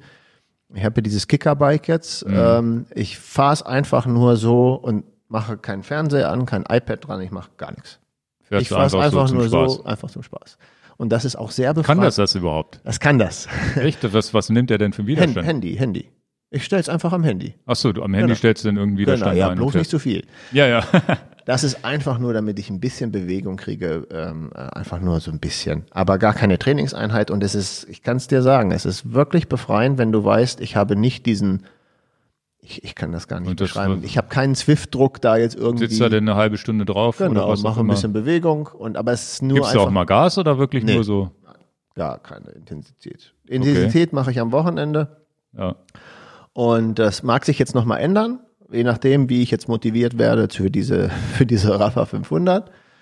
Aber das ist im Prinzip jetzt, naja, die Leute magen, mögen ja schmunzeln, aber vielleicht zippt der eine oder andere auch äh, genau in meine Kerbe und sagt, du, ich habe den Samstag oder den Sonntag, da sind es in der Regel fünf, sechs Stunden, was anderes kann ich momentan nicht bringen. Aber die muss es auch sein, die Ausfahrt. Dann sind es aber auch fünf, sechs Stunden, was, was man auch erstmal hinkriegen muss. Ne? Das sind ja, Ja, schon, und im Deister sind ja fünf, sechs Stunden nicht so wie im Windschatten Radfahren irgendwo auf einer flachen Ebene, sondern das ist halt fünf, sechs Stunden immer mal wieder, tut's weh in den Beinen. Genau. Hab mir jetzt zum Beispiel für Sonntag auch 80 Kilometer vorgenommen. Ja. Und ähm, das ist jetzt im Prinzip mein, mein Highlight. Am Wochenende eine lange Gravelfahrt. Und darauf freue ich mich auch. Und das bringt mich auch auf das Level, dass ich noch einigermaßen zu gebrauchen bin, wenn ich mit euch fahre. Ja, ja, du bist fit, also merkt man ja. Also das bringt, das, das ist das Level, diese Impfung, ja, mehr ist es nicht, aber das reicht momentan auch. Okay. Deswegen Ja, habe hab ich keine Offseason. Das ist bei mir jetzt der wichtigste Teil. Ja, ja, du bist ja in dem Sinne auch nicht in diesem Wettkampfschema drin. Gar ne? nicht. Während ich ja immer noch irgendwie hier und da mal einen Wettkampf habe, den ich, den ich mitmachen möchte, ähm, aber auch nicht strukturiert trainiere, sozusagen sage, dann und dann muss Pause sein und sonst wie, in dem Ding bist du ja nicht drin. Das heißt, du bist in dem Freizeitsportler, Genau. machst trotzdem natürlich Ultra-Sachen, die, die, die man auch erstmal hinkriegen muss. Aber trotzdem. Aber einfach so, wie es sich Freizeit, ergibt, wie es sich ergibt. Ne? Und dann fährt man halt mal 150 Kilometer im Deister oder 200 und, und arbeitet sich da natürlich auch so ein bisschen dran. Oder, und das sind ja so kurzfristige Ziele, die du dir, glaube ich, steckst, dass du sagst, okay, jetzt mal die Rafa 500 im Dezember, Genau. bedeutet, ich muss jetzt jedes Wochenende fahren, damit ich im Dezember da nicht irgendwie nach drei Tagen komplett auf dem Boden liege. Genau. Und dann ist vielleicht irgendwie im, im Frühjahr unser, unser Orbit, den wir dann selber mal fahren wollen, wo man dann auch sagt, genau, das, das haben wir ja schon Ja. geleakt, dass ja, äh, wir einen Orbitplan ähm, in Und den müssen wir ja als Niedersachsen dann selber auch mal, oder als das heißt, auch mal den, gefahren den fahren sein. wir dann einmal komplett am Stück äh, als, als, als Vorbereitung, aber ohne, dass der jemals schon in die Wertung geht. Einfach nur für uns, wenn wir den einmal fahren. Das ist mein Ziel. Das habe ich mir jetzt auch so für genau, Februar dann, vorgenommen. das kannst du auch nicht machen, wenn du im Winter kein Rad fährst. Genau. Und äh, das habe ich mir für Februar vorgenommen. Dann möchte ich den Orbit auch mal versuchen, zügig zu fahren, wenn er denn freigeschaltet ist. Das soll Mhm. ja dann im Mai passieren. Also habe ich, das, das, das würde ich schon probieren. Okay. Und ich, ich hätte auch so die Idee, dass ich jetzt nicht sauer sein, aber du hattest das auch schon so ein bisschen gesagt. Vielleicht mache ich da auch keine Gruppenfahrt draus, dass ich sage, das versuche ich mal an meinem Limit zu fahren. So komplett, also wir können gerne zusammenfahren, aber dann muss es auch 100 Prozent sein, dass Wenn keiner- einer wegfährt, fährt er wenn du weg. mir wegfährst, fährst du mir weg. Ich muss Ja. mein Tempo machen. Ich mache genau meine Pausen nach meiner Länge, sehr ja. egoistisch. Das ist so wie das Denn- Everesting. Du startest ein Everesting, wir Genau. starten gemeinsam mit dem Vorteil beim Everesting, dass man sich trotzdem immer wieder trifft. Ja, aber ich glaube, das wäre für mich auch mal interessant, was kann ich da abliefern, wenn ich mich wirklich auf mich konzentriere. Ja, ja. Ja, auch wenn jetzt das, das, deswegen machen wir ja auch einen Ride, wo wir es zusammen machen, aber dann einmal würde ich dann auch mal gerne sagen, will ich es auch mal wissen. Das ist mein Highlight dann für Mai. Und dann, Vielleicht nochmal, wenn, wenn alles gut läuft, nochmal ein Everesting probieren, was? das probiere ich ja jetzt so lange, bis es klappt. ich sehe das aber auch ganz charmant, also ganz, es klappt oder es klappt nicht. Aber das, das, das Interessante ist jetzt, das war eigentlich ein eigener Punkt, den ich mir hier in, in, in die Shownotes reingesetzt hätte, dass wir ja über die Ziele reden. Und das Ah, hab ist ja. vorgenommen, vorgegriffen. Nee, aber das Gute ist ja, also es passt, geht ja in eins. Ne? Off-Season und Ziele setzen ist ja sozusagen ein Thema, wo man sagt, okay, ohne diese Ziele, ich, äh, ich glaube, ich bin so ein Typ, der trainiert immer, egal ob Ziel oder nicht. Ich trainiere härter, wenn ich weiß, oder ich trainiere dann doch schon mal, laufe dann schon mal mehr, wenn ich weiß, ich muss einen Halbmarathon laufen und sowas. Aber halt nicht, auch nicht strukturiert. Und du bist so ein Typ, wenn du sowas nicht, glaube, so schätze ich dich ein, wenn du sowas nicht auf der Agenda hast, dann trainierst du auch nicht. Ne? Dann ist so wie im, im Juni, dann war das Everesting, dann hast du sowieso Urlaub mit den Kindern in Dänemark und danach war jetzt auch nichts weiter geplant, dann machst du, glaube ich, auch nichts. Ich glaube, die Off-Season war dann nicht, nicht nur Familie und es war jetzt nicht, weil du ausgelaugt warst und gesagt hast, na ja, ich regeneriere, jetzt mal für den nächsten, für den Herbst, sondern ich glaube, du hattest einfach nichts weiter vor. Kann das sein? Du kennst mich ja sehr gut. Wir haben da schon öfters drüber gesprochen. Nö, wenn ich gar kein Ziel habe, tue ich auch nichts. Genau, und ich glaube, das war die Situation damals. Das ist, das ist okay, im Juni. Ne? Ist alles, alles gelaufen. und tatsächlich, und da muss ich dir aber auch ein bisschen beipflichten, weil ich bin nach dem Everesting, gut, ich habe immer noch diese, diese Nummer, dass ich ja in, in meistens mit, mit, mit der Familie in Südtirol, in den Alpen oder sowas war, was ja auch nicht feststand, ob das überhaupt stattfindet oder nicht. Dat, dadurch hatte ich zumindest dieses Ziel noch, naja, in den Alpen will ich auch mal einen schönen 2000er hochfahren und so weiter. Aber so wie du das sagst, ich habe zwar weiter trainiert, weil ich dann anders drauf bin, aber im Grunde hatte ich auch keine Ziele mehr und war die, die Ambition war weg, weil sowas wie Wettkämpfe war alles weg. Und ich habe mich auch voll darauf verlassen, dass alles weg ist, bis dann irgendeiner da in Dittfurt und Quedlinburg auf die Idee gekommen ist, diesen, diese Hölle von Kuh trotz doch stattfinden zu lassen, wo dann auf einmal innerhalb von drei Wochen dann es hieß, oh, damit hatte ich jetzt nicht so richtig gerechnet, was aber auch schön war. Und ähm, deswegen, die Ziele brauchen wir alle und das ist, glaube ich, auch so einer der ersten Tipps, die wir so mit auf den Weg geben können dieser Schweinehund im, im Winter, den zu überwinden, zu sagen, ja, ich gehe jetzt raus Radfahren oder ich setze mich auf meinetwegen auch auf die Rolle oder ich gehe laufen oder mache überhaupt irgendwelchen Sport. Ich glaube, den überwindet man dann viel, viel einfacher, wenn man weiß, na ja, ich habe da ja im Januar was. Was ist ich, ein Volkslauf und jetzt natürlich in Corona-Zeiten ist das alles anders oder eine Rafa 500, die ich alleine fahren kann oder so ein Orbit, wo ich sage, okay, da nächstes Jahr so ein Orbit, da muss ich aber jetzt zumindest, muss ja keine 80 Kilometer im Deister haben. Fange ich jetzt vielleicht schon mal an mit 20, 30, 40 Kilometer im Deister einmal die Woche.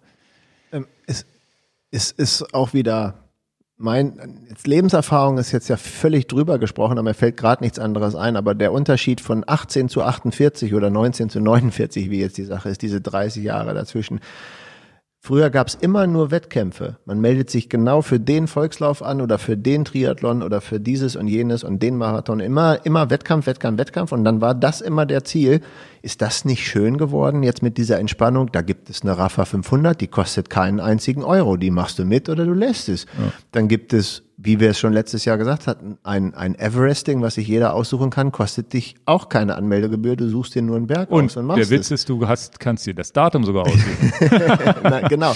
Und, und, und man, man denkt immer, es ist doch offensichtlich, dass das, dass das nichts kostet und dass das ein Ziel sein kann. Aber man muss den Leuten nochmal sagen, ja, wenn dein Ziel ist, ich möchte, was auch immer dein Ziel ist, mal Eine einmal 100, Alpenquerung mal oder einmal 100 Kilometer Von hier Stück nach. München, was auch immer. Gibt Genau. ja ganz viele verschiedene Dinge, die wir auch von Kunden oft hören. Genau, und das, das muss ich bei mir selber bestätigen. Das ist viel, viel, viel mehr gekommen, je älter man wird. Das wäre als 18-Jähriger völlig absurd gewesen, dass ich sage, ich fahre mal nach Italien und fahre 200 Kilometer die Toskana auf, auf Schotterpiste. Also, hast du einen Knall im Kopf? Was Ja, soll denn der, der- Quatsch? der- und jetzt ist das genau das Ziel und es könnte für unabhängig, dass man das nicht ausrufen kann, man sagen, ich fahre ein Wochenende in die Toskana und ich fahre die Strada Bianchi nach, 200 Kilometer Schotter. Dafür brauche ich am Ende des Tages ja nichts anderes als diese Reise antreten und das denn, denn tun. Ich brauche ja keine Startgebühr oder eine Genehmigung einholen, dass ich da fahre. Das, Ja. Dann ist das dein selbst erklärtes Ziel und es ist ziemlich offensichtlich, dass man tausend Möglichkeiten hat. Oder wie beim Schwimmen. Ist der See vor deiner Nase und das Ziel ist es, nächstes Jahr schwimme ich durch diesen See, na dann. Der Dann Witz- ist das Ziel, Ja. von einem Ufer zum anderen zu schwimmen und das macht's doch irgendwie aus. Ja, ist ja ganz ein, im Grunde eine ganz natürliche Geschichte. Wir werden älter. Wir haben nicht mehr dieses, vielleicht nicht mehr dieses Wettkampfgehen. Ich habe es noch eher, glaube ich, als du ein bisschen. Ein bisschen bin ich da noch drin in der Szene, aber auch durch Corona jetzt letztes Jahr auch zumindest dadurch, dass vieles ausgefallen ist, war ich ganz glücklich drüber, das nicht mehr zu haben. Ja. Also ich bin, geht, bei mir geht das auch schon in die Richtung. Ja, und ist ja ganz klar, dass wenn du das jetzt jemandem erzählst, der, der 25, 19, 25 ist, Die dem Alten. fehlt natürlich die, Die. Rangliste und dem fehlen, fehlen die Leute um ihn rum, um sich an denen abzukämpfen. Dieses Wettkampfgehen. Und das ähm, ist aber ganz befreiend, das mal nicht zu haben. Und ich glaube, wo wir beim Thema Off-Season sind, ist das wahrscheinlich auch für alle Zuhörer, die jetzt noch in diesem Wettkampfpool drin sind, die sagen, ja, ich will vielleicht noch mal ein Hawaii schaffen und was, was auch immer.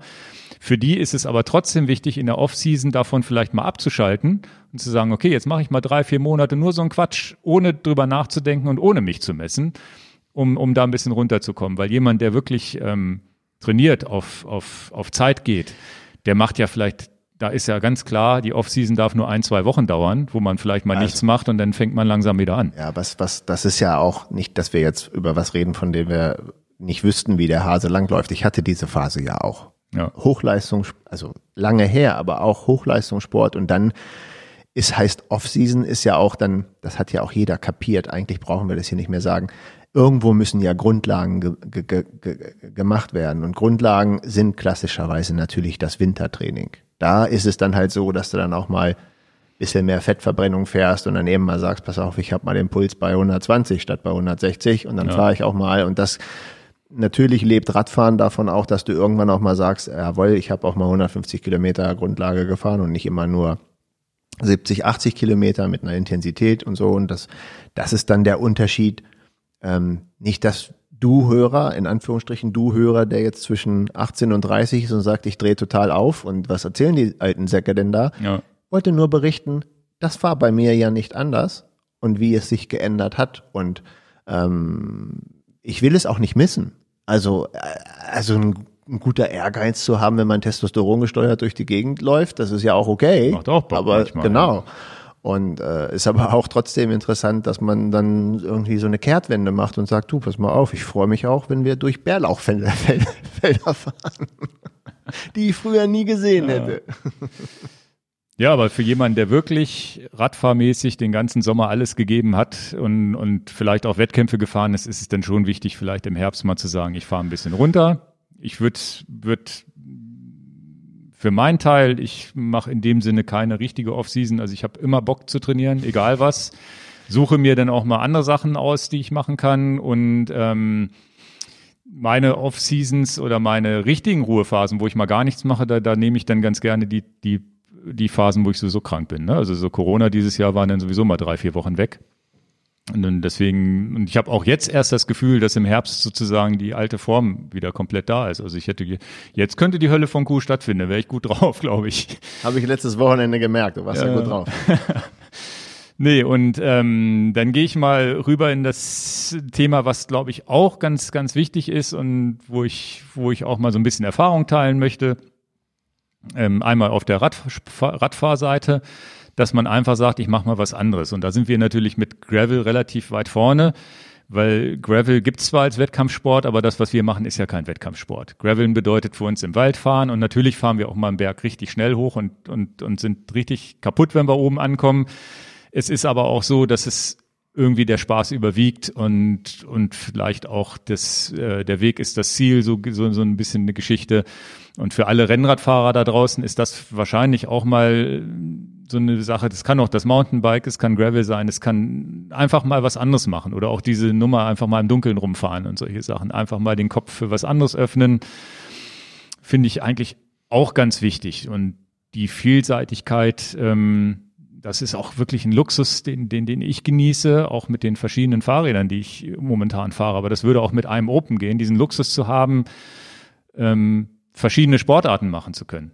Ich finde Rennradfahren und im Deister Graveln ist irgendwie eine ganz andere Geschichte als äh, ist so unterschiedlich, dass ich sagen würde, es sind eigentlich zwei unterschiedliche Sachen, die ich da mache. Es ist nicht einfach nur Radfahren. Also es ist natürlich Radfahren als Oberbegriff, aber und das, dass man da so ein bisschen Abwechslung schafft, finde ich immer ganz cool. Da kann auch mal eine Rolle mit dazugehören.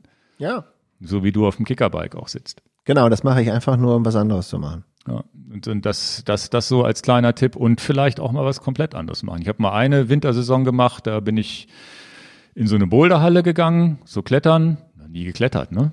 Ist leider auch wieder eingeschlafen, habe ich dann doch nicht wieder gemacht, aber das sind so Sachen, die fürs Gehirn gerade so auch als Sportler und wenn man dann auch geschäftlich viel zu tun hat, ähm, die fürs Gehirn auch mal nicht doof sind, da mal wieder neue Bewegungsabläufe üben zu müssen. Wie du es, glaube ich, jetzt mit dem Bogenschießen, glaube ich, auch gemacht hast. Das ist, glaube ich, auch, ist mal einfach wieder Also was Neues lernen, einen neue, neuen Skill lernen. Und das ist, glaube ich, für, für den Kopf ganz gut, da einfach, dass das Gehirn einfach mal kann- anfängt ich, zu ich kann arbeiten. Die drei jetzt für mich jetzt in meiner bescheidenen Welt Highlights, die ich reingebracht habe, die viel Motorik und für den Kopf und überhaupt was gebracht haben, ist A, anfangen mit Schlagzeugunterricht. Also fand ich halt, das war ein Highlight, dass ich das äh, gemacht habe. Das war das erste. Das zweite kam dann tatsächlich das Rudergerät. Äh, das war auch eine schöne Bereicherung, wo ich sage, ein ganz Mhm. Das nutze ich auch. Ein, zweimal die Woche sitze ich da auch drauf. Also Schlagzeugunterricht, dann das zweite, was ich als andere Idee hatte von diesem ganzen Einheitsbrei, auch ein anderer Bewegungsablauf und wieder was Neues ist dann Rudern, also ein Rudergerät zu Hause anzuschaffen, wo ich jetzt schon total heiß drauf bin. Das hat ja dieses Jahr nicht geklappt, auch wirklich, also nicht nur Indoor zu rudern, sondern auch wirklich so einen See durchzurudern. Und da glaube ich, ich glaube, da würde mich nochmal der Ehrgeiz packen. Also in so einem Vierer, also jetzt nicht im Einer, ne, so in so einem Vierer-Ding mit richtig Speed über so einen See nageln, da hätte ich ja Bock drauf. Oder ja, wir sollen ein Maschschema machen. Vielleicht hört mal einer zu, der uns da mal so ein Boot leihen kann. Ja, und ich, aber auch wirklich mit Anleitung. Das würde mich Ja, richtig, ja, also das ist der nächste, also äh, Schlagzeug, Rudern und das ähm, äh, dritte war jetzt mit Bogenschießen anzufangen und und auch wirklich mit allen Fehlern leben. Ne? Ich kann da jetzt nicht irgendwie wie verrückt trainieren. Ich mache das so und bin dann auch damit zufrieden. Ich kann in keiner Band spielen, weil ich nicht gut genug bin. Ich kann keinen Ruderwettbewerb gewinnen, weil ich halt die Möglichkeiten nicht habe und garantiert kann ich nicht mehr der beste Bogenschütze werden mit meinen Augen. Aber Ja, macht trotzdem Spaß. Ja, der, der, der wichtige Punkt dabei und das vielleicht auch so als kleine Inspiration für jeden, der hier zuhört, der vielleicht bisher nur Rad gefahren ist. Ähm, es ist ja das Gehirn, was neu programmiert werden muss, weil es einfach Abläufe lernen muss. Und ähm, das Zweite ist natürlich auch, dass der Körper unser vielleicht verkürzte Muskulatur, wenn man nur auf dem Rad gesessen hat, durch Rudern vielleicht auch mal wieder ein bisschen gestreckter wird und so weiter. Das heißt, du hast auch körperlich neue Anreize, die du lernen musst. Und dann die, die, die, die, diese, diese Verbindung zwischen Gehirn und Sportart lernen, egal ob's Bogenschießen, Golfen und bei mir ist es jetzt Tennis auch, ähm, ist, also auch Sportarten müssen ja nicht unbedingt strand, anstrengend sein, also meine ich damit. Deswegen auch, ähm, und ich die sind dann doch anstrengender, als man denn denkt meistens. Aber das ist einfach mal was anderes, wo denn auf einmal der Körper oder das Gehirn wieder lernen muss, naja, was mache ich denn jetzt? Ich habe noch nie Golf gespielt, aber ich spiele jetzt mit einem Freund von mir, der hat jetzt auch mit Tennis angefangen und ich spiele auch seit einem Jahr Tennis. Und der hat das so ein bisschen mit Golf verglichen, weil er meinte, beim Golfen ist es so, immer mal wieder kriegst du einen richtig geilen Abschlag hin, ne? dass der Ball fliegt sonst wohin, landet im Grün und so weiter.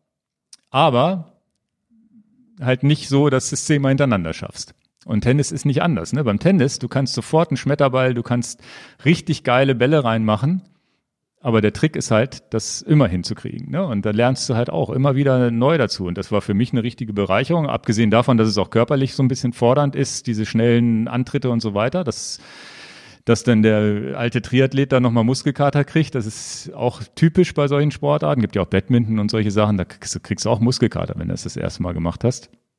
Und das ist natürlich, war für mich eine Bereicherung, einfach zu sagen, okay, da muss ich jetzt was lernen und dann ging das erst so ein bisschen los. Also der, der, der Antriebspunkt waren einfach die, die, die Kinder, die Tennis gespielt haben. Ich gesagt, okay, dann ist das nochmal eine Möglichkeit, wo man dann, wenn die älter sind, dass man mal zusammen auf den Platz gehen kann. Und ich konnte es halt nicht. Und das war ein Kindheitstraum, den ich mir jetzt erfüllt habe. In der, in der Kindheit ging das nicht, war zu teuer und war, war, stand auch nicht zur Debatte, dass ich Tennis spielen durfte irgendwie. Ja, und dann habe ich jetzt Trainerstunden genommen und das ist schon was, wo ich jetzt sagen muss, und dann, dann jetzt so nach einem halben, dreiviertel Jahr, wenn du dann so merkst, so langsam geht's, dann kommt auch der Ehrgeiz, wo du sagst, okay, jetzt willst du die Technik auch nochmal verfeinern und so weiter. Und das, das ist irgendwie ganz schön, dass man mal wieder was Neues lernt. Gefällt mir ganz gut. Und nichts anderes hast du ja jetzt eben auch mit Schlagzeug und so weiter gesagt. Das genau, was anderes machen einfach was anderes machen. In zwei, drei Jahren ist es vielleicht das nächste. Und das ist, ist ja schön, dass, dass, dass wir Menschen das äh, immer mal wieder die Möglichkeiten haben und überhaupt solche Sachen jetzt äh, machen zu können. Und Tennis ist auch nicht mehr so elitär, wie es früher war. Das ist jetzt zumindest so halbwegs bezahlbar und solche Sachen. Ja, aber es kann auch in deiner Sportart sein. Das heißt, was ich auch ziemlich gut finde, und das würde auch noch in meine, in meine Fahrradwelt passen und in deine auch, dass man es völlig, völlig absurd findet, nachts um Mitternacht irgendwie zwei Stunden Rad zu fahren, ob jetzt Wald oder wo auch immer man fährt. Ja. Das war vielleicht bis vorher komplett absurd. Dafür ist die Nebensaison da auch geeignet. Mach's doch mal. Ja. Wenn du am nächsten Morgen nicht gleich um fünf Uhr raus musst, mach es doch einfach ja, mal. Mach doch mal vernünftiges Licht an dein Fahrrad und dann fahr doch. Also die Erfahrung, was kann denn schon passieren? Ja, oder einfach statt, statt, statt immer auf, auf, auf Zeit zu laufen, sich vielleicht mal irgendwie im Deister einfach ein bisschen laufen, wandern, Trailrunning machen und ohne, ohne auf Zeit zu gehen und einfach überhaupt mal wandern, den Brocken hochwandern. Das macht man auch viel zu selten, dass man einfach mal zum Brocken fährt und sagt, okay, wir machen mal eine schöne Wanderung. Muss ja nicht immer in den Alpen sein. Genau. Also das war, war das und ja, nur so mal als kleine Inspiration, was man so machen kann und eins ist klar, wenn man dann zu lange Off-Season macht, dann braucht, hat man, wird der innere Schweinehund wieder neu an, anzufangen, natürlich auch immer größer. Ne? Das heißt, irgendwie in Bewegung bleiben ist, glaube ich, sowieso immer nicht doof. Und natürlich nutze ich auch die Zeit, dann mal ein bisschen Krafttraining, Liegestütz, Klimmzüge oder so ein Kram zu machen, ist, glaube ich, auch nicht doof. Ich brauche immer noch eine Handelstange. Ja. Wie, äh, äh du meinst eine Liegestützdings? Äh. Nicht Handelstange, wie heißen die denn? Ja, ja, äh, Klimmzugstange. Klimmzugstange. Ja. Da bin ich immer noch nicht zugekommen. Gut, dann gehe ich mal ins nächste Thema. Das haben wir ja eben schon mal so seitlich äh, mit angestriffen, ist das Thema Licht. Und ja, bevor ich jetzt noch auf unsere Videos eingehe, die wir da gemacht haben, welche Lampen wir wo und wie fahren, haben wir ja eben schon angerissen, wie toll das ist, einfach nachts zu fahren und da natürlich auch unterstützt durch eine Technik, die heutzutage da ist, wo man mit Scheinwerfern unterwegs ist, die so hell sind wie, wie im Auto. Und das ist es aber auch. Mit schlechtem Licht durch den Wald fahren habe ich einfach keinen Bock. Ja. Ja, und bei mir fing das tatsächlich an mit der Rafa 500 vor zwei Jahren, glaube ich. Die bin ich auch hauptsächlich nachts gefahren und war total geflasht, weil ich nachts losgefahren bin, Straße, also hauptsächlich Rennrad noch damals oder nur Rennrad und habe wirklich die eine Nacht 120 Kilometer, dann mal 50, 60 Kilometer und was einem nicht bewusst ist, dass man auf einmal Strecken fahren kann, die man tagsüber im Leben nie fahren müsste, würde, weil viel zu viele Autos unterwegs sind. Und gerade zwischen Weihnachten und Neujahr, das wird dies Jahr wahrscheinlich ein bisschen anders sein, weil kaum einer oder keiner in Urlaub fahren wird. Aber zu der Zeit sind ja auch viele im Urlaub und viel frei. Das heißt, da abends ab 8 Uhr konntest du eine Bundesstraße fahren und kaum und, und alle zehn Minuten kommt vielleicht mal ein Auto, wenn überhaupt. Und die Nebenstrecken kommen überhaupt gar keine Autos mehr. Und dann mit diesem Garmin-Radar kannst du jetzt ja einfach auf der Mitte der Straße fahren und kriegst ja mit, wenn von hinten einer kommt. Und das, das ist wirklich was, was, was, was unglaublich ist. Und dann, dann, und dann hat man natürlich ganz andere Eindrücke. Dann kommst du vom einen Dorf ins nächste. Dann ist eins komplett geschmückt mit bunten Weihnachtskram und sonst wie. Also du hast auch einen ganz anderen Eindruck der Welt, der beleuchteten Welt insbesondere, wenn du dann in die, in die Ortschaften reinfährst, einfach weil, weil das siehst du tagsüber nicht. Es sei denn, du fährst mit dem Auto, aber selbst wenn du mit dem Auto nachts irgendwo rumfährst, bist du ja viel zu schnell dran vorbei. Als Fahrradfahrer bist du ja so langsam, dass du dann auch jeden Scheiß, Entschuldigung, jeden Kram wahrnimmst, den die Leute sich ins Fenster reinkleben und der leuchtet. Machst du das nicht? Ja, wenn, wenn meine Frau und sehr dezent. Nein, also das ist, äh, naja, aber da gibt's ja Leute, die, die machen ja wirklich das komplette Haus einmal komplett drumherum, so, so America-Style, ne? Ja. Aber das ist tatsächlich was, kann ich, und Lupine hin oder her, ich bin natürlich ein Fan davon und fahre auch diese, diese hellen Lampen von Lupine, aber das kann, ich glaube, damals hatte ich, glaube ich, noch nicht mal eine. Und doch, wenn, doch. Die hattest du noch in meinem Laden gekauft.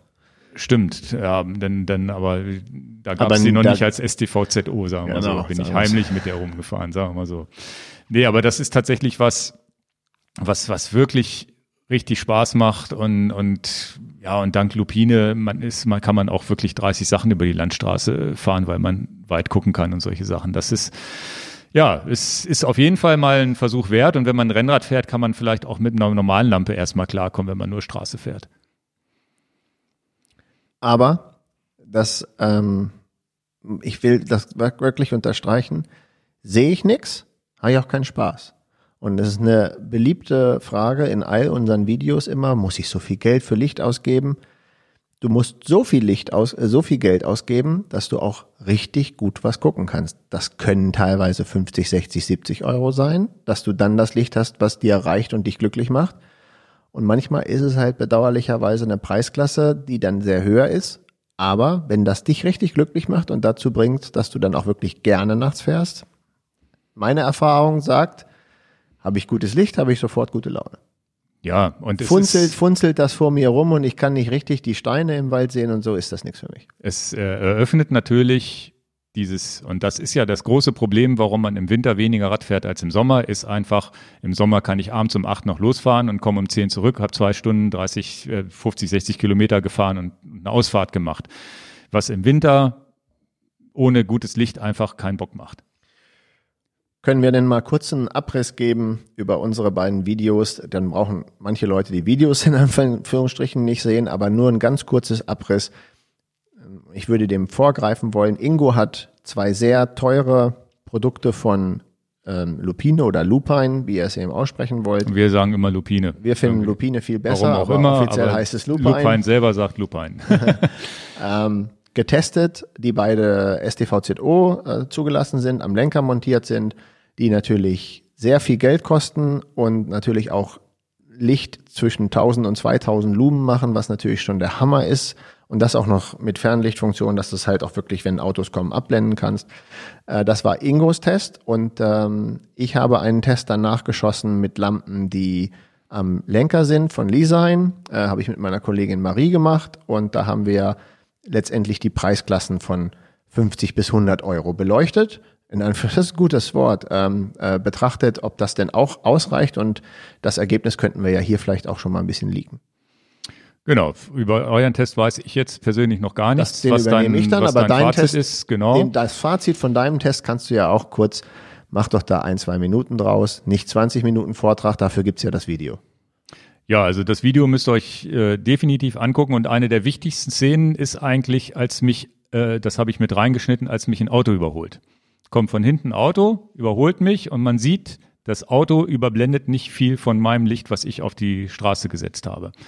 Und das ist eigentlich das, ähm, wo, wo ja natürlich auch erstaunlich wenig Kommentare, gemessen an der Gesamtanzahl von Kommentaren, kommt ja dann gerne mal, ja, die Lampe kostet ja über 400 Euro, spinnt ihr dann. Genau, das, die Kommentare sind wir auch schon über. Genau, und das ist äh, bei, Lupi, äh, bei, bei Lupine ist, reden wir halt von zwei Lampen, die in einer Klasse spielen, wo sie mit Autoscheinwerfern, Auto-LED-Scheinwerfern mithalten können und ähm, entsprechend hell sind, STVZO zugelassen sind. Sie haben eine Fernlichtfunktion, was wo ich nicht sicher bin, ob es überhaupt eine andere Fahrradmarke gibt, die sowas auch mit anbietet. Äh, eine andere Lampenmarke kann ich jetzt aber nicht verifizieren.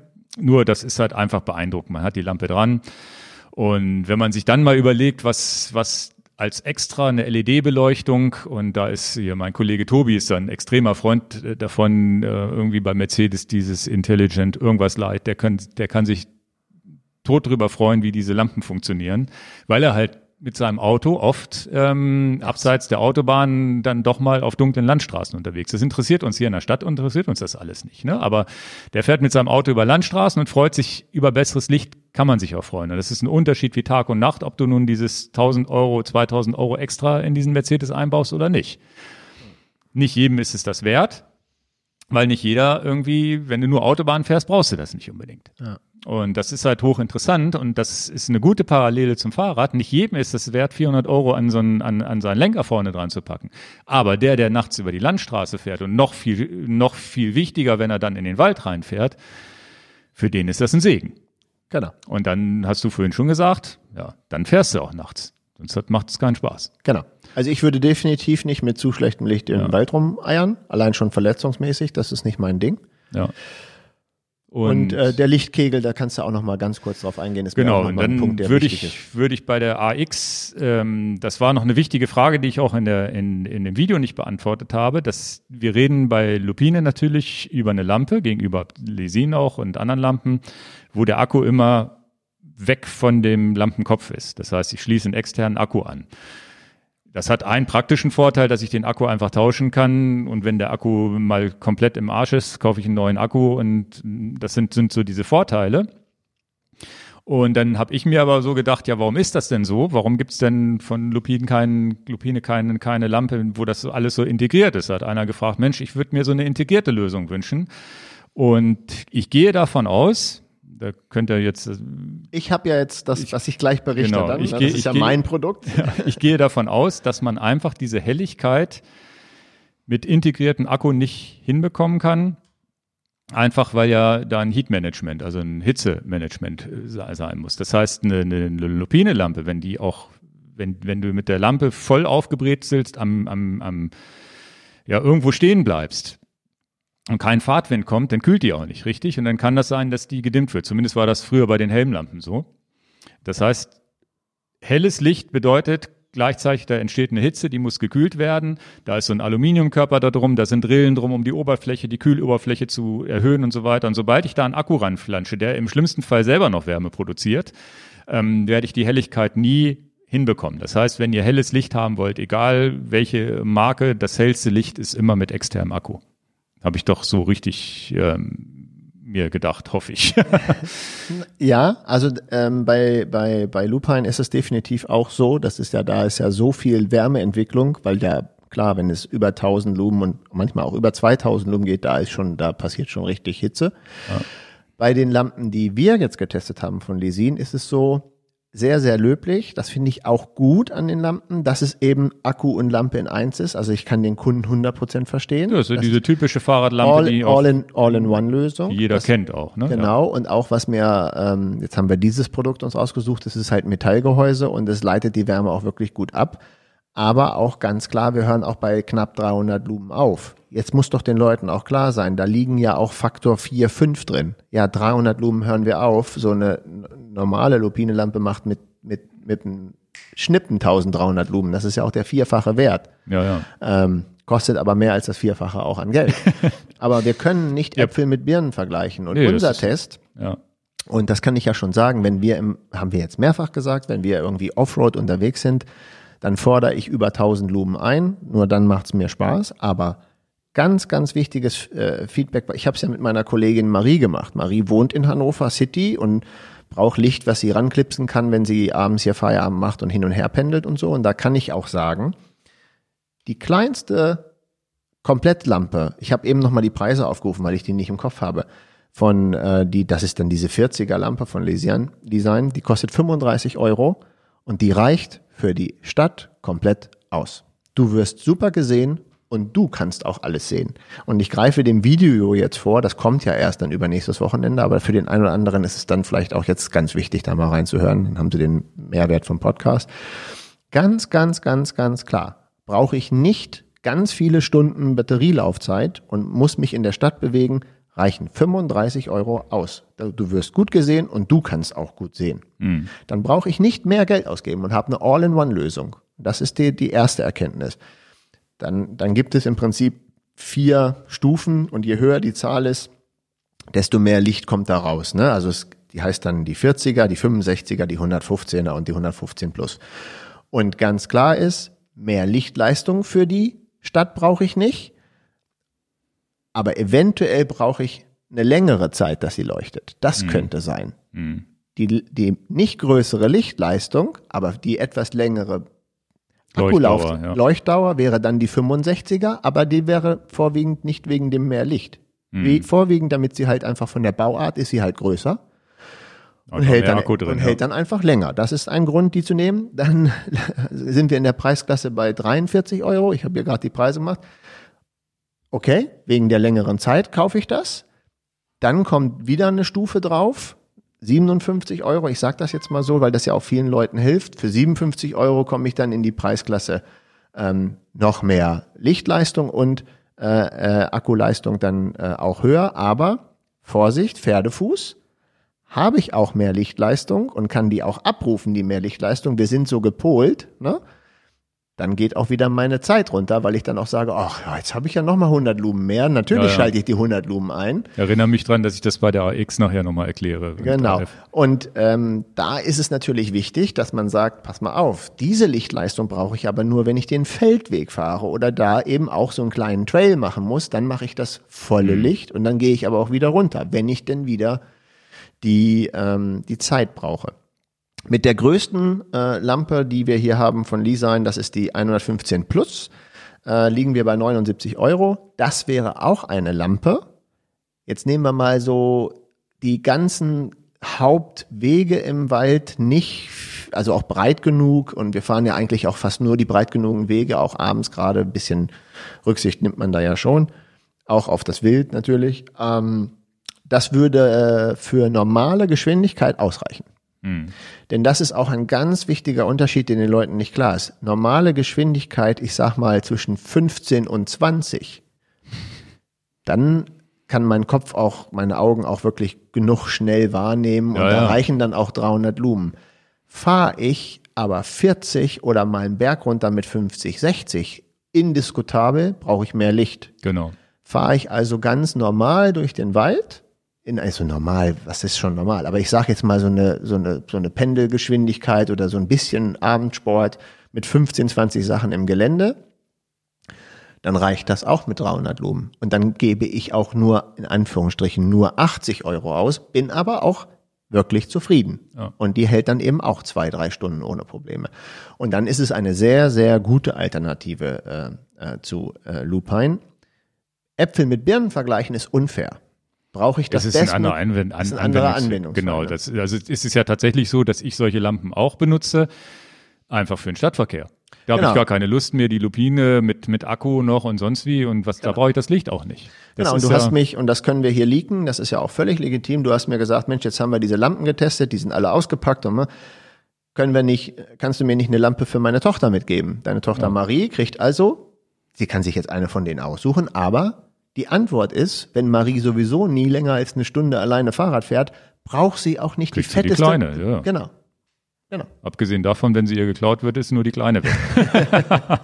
Ja, aber das ist eben so, ein- so ein Test, den wir gemacht haben. Hoffe, er gefällt euch dann. Der wird dann erst übernächstes Wochenende. Oder kommt, nee, dieses Wochenende soll der kommen. Dieses Wochenende, genau. Und die AF, AF, AX-Test, also es gibt jetzt tatsächlich die, die Lupine SL AF, war das erste STVZO zugelassene ähm, Fahrradlicht von, von Lupine. Die hatten vorher keins.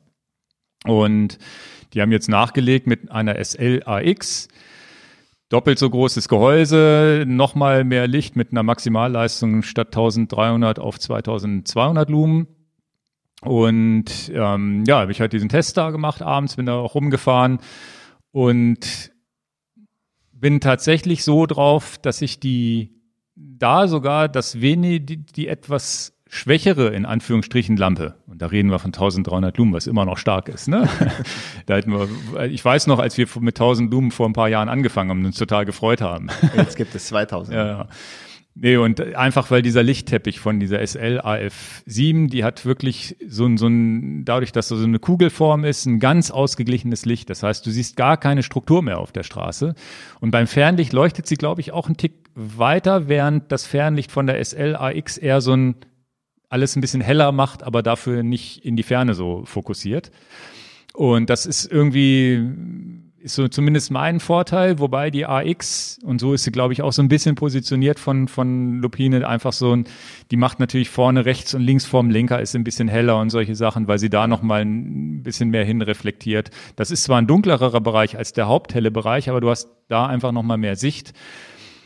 Für einen Deister brauchen wir das nicht, weil wir, wie gesagt, die Waldwege fahren. Aber wenn ich jetzt wirklich eine, eine Alpenquerung machen würde und da vielleicht auch mal eine Geröllstraße, was auch immer, wo man auch immer landet, das weiß man ja oft vorher auch nicht im Dunkeln, dann ist das vielleicht die richtige Lampe. Ansonsten ist für uns Gravelfahrer, glaube ich, du hast, du hast das so schön gesagt, naja, sie sieht jetzt zu groß aus am Lenker, sie, ist, sie hat keinen Knopf zur Bedienung. Die AX hat Warum auch immer kein Knopf. Ich glaube, die war ursprünglich mal nur für E-Bikes gedacht. Ich glaube, das mit dem Akku haben sie nachträglich erst dazugefügt. Und ähm, ja, sie ist, sie ist zwar heller, aber das erkauft man sich natürlich auch mit einem größeren Gehäuse.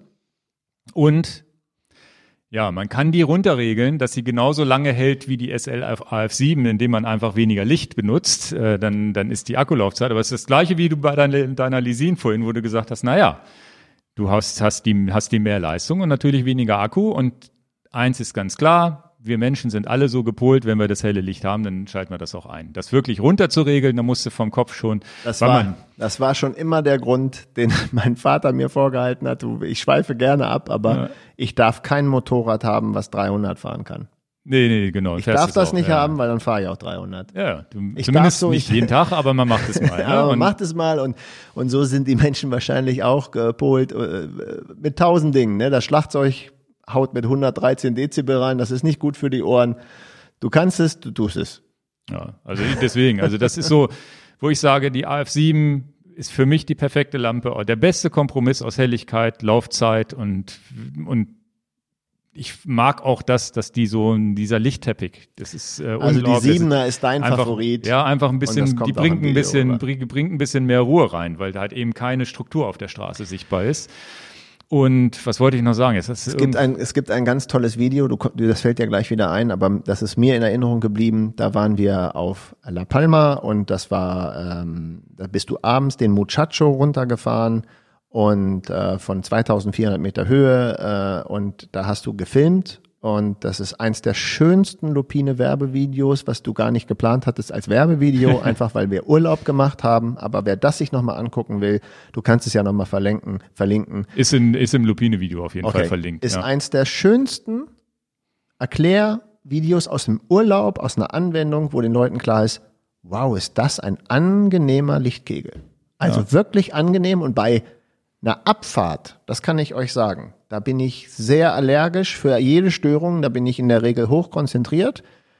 Ein gleichmäßiges Lichtbild zu haben, ohne Ecken und Kanten, hervorragend. Ja, ja. Es ist ein, eine Fläche. Das gibt, habe ich bei noch keiner Lampe gesehen bisher. Und ähm, deswegen ich, ich sage das deswegen so penetrant. Es ist unser Urlaub gewesen. Und ja. das, das durch Zufall ist dieses Video so entstanden, wo wir sagen, ach, das kann man auch nochmal als Erklärvideo gut hernehmen. Da bin ich ja in die Dunkel, ist ganz witzig, bin ich in die Dunkelheit reingefahren und die ähm, Lupine-Lampen haben ja immer so einen Helligkeitssensor. Und dann fährst du in, in den Wald rein, dann geht die Lampe wieder an, dann fährst du wieder in so ein helleres Stück, geht sie wieder aus. Das ist eigentlich ganz witzig.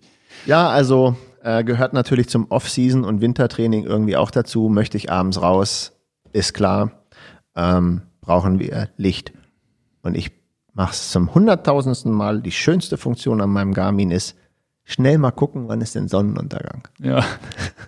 Jetzt ist mir auch eingefallen, was ich noch sagen wollte zu dem Thema, naja, ich, äh, die AX ist ja heller und ich brauche mal was für mehr Gelände. Da, da war auch ein netter Kommentar und so würde ich es auch machen.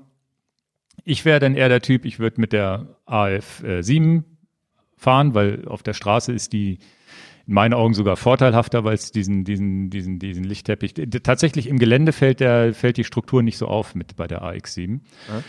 Und dann eher, dann eher nochmal zusätzlich fürs Gelände eine Helmlampe aufsetzen. Mhm. Dann, dann vielleicht nochmal eine Blieker und sowas, dass man nochmal um die Ecke gucken kann, ist dann, glaube ich, sinnvoller, als die, die große AX als zweite Lampe sich noch für, für ganz schwierige Sachen anzuschaffen. Wäre jetzt so mein Tipp, aber es ist, wie gesagt, sind jetzt ganz viele, die sich auch gefreut haben und gesagt haben, na gut, dann kann ich auch bei der AF7 bleiben, weil ja dann, wenn man, ich hoffe da mit dem Video auch weitergeholfen zu haben, weil man ja erstmal denkt, oh, jetzt muss ich schon wieder eine neue Lampe kaufen. Es gibt ja eine hellere, in Anführungsstrichen. Muss man nicht so denken, aber man hat zumindest das Gefühl, man will mal wissen, was da ist, aber ihr verliert auch nichts, wenn ihr AF, glücklicher AF7-Besitzer seid. Das ist schon. Aber ist doch eine Position beziehen. Ja. Deine ganz klare Entscheidung zwischen den beiden, du würdest die SL AF7 nehmen, kann ich bestätigen. Ich bin auch ein großer Bleaker-Fan, aber deine, dein Fazit, bei den Lisinlampen würde ich mich tatsächlich auf die 40er oder auf die 115er Plus, also die beiden Eckprodukte, das kleinste als auch das größte Produkt, die in der Mitte würde ich rausnehmen. Okay. Das- also entweder die sparsame Variante 35 Euro oder 80 Euro, die Preispunkte dazwischen würde ich nicht bevorzugen, aber haben natürlich auch ihre Berechtigung. Gut, haben wir das Thema jetzt mit Licht, glaube ich, Ja, in aller Kürze. ist doch aber vielleicht auch mal okay. Also das Wichtigste, was ihr mit nach Hause nehmen müsst, ist einfach, fahrt mal bei Dunkelheit. Genau. Und tatsächlich ist der Wind weniger. Das ist der, das ist noch, das ist wirklich, wenn du Glück hast. Also es kann auch mal schief laufen, aber tatsächlich flaut ganz oft, gerade wenn du eine trockene, eine trockene Phase hast im Winter, ist es tagsüber bei uns in Norddeutschland gerne mal sehr windig und abends hast du dann einfach mal ein bisschen weniger Wind. Und das ist tatsächlich, Wind ist sofort äh, Kälte. Ne? Es geht jetzt nicht darum, dass du langsamer bist, sondern hast sofort ein Kälteproblem auch. Gehen wir rüber zu dem Thema Reifenwahl im Winter. Na dann. Das ist ja mein Hauptthema. Aber machen wir kurz, ne? Sonst Ja, ja, ja. Aber es ist tatsächlich so, da kam auch letzte Woche sogar noch eine Frage, was ist sinnvoll für Straße, Schotter, Matsch, Nässe, Schnee, Glatteis, breite Reifen, schmale Reifen, viel Profil, wenig Profil. Gerne auch, mit welchen Reifen fahrt ihr? Also das sind jetzt so die Themen, die wir hier vielleicht mal kurz. Also der hat es eigentlich ganz gut zusammengefasst, was ich sowieso erzählen wollte die, in dieser Sendung. Ich, ich kann es sagen. Also, Ja, gerne. Wenn ich genau Ross und Reiter nennen soll, ist ja ganz easy. Ja, Also, das, wir, wir wechselst, du, du wechselst ja zumindest bei deinem, bei deinem White, glaube ich, die Reifen direkt immer in den Saisons. Dreimal im Jahr. Dreimal im Jahr, okay. Genau, genau. Also ich habe, also das Rad, was ich als Gravelbike im Wald fahre, hat stollige Reifen, immer stollige Reifen, immer. Das Und ist das Open White, ne? Das ist das Open White. Da habe ich ähm, dreimal einen Satz von, von Schwalbe liegen und ich ziehe das tatsächlich auf der Felge um.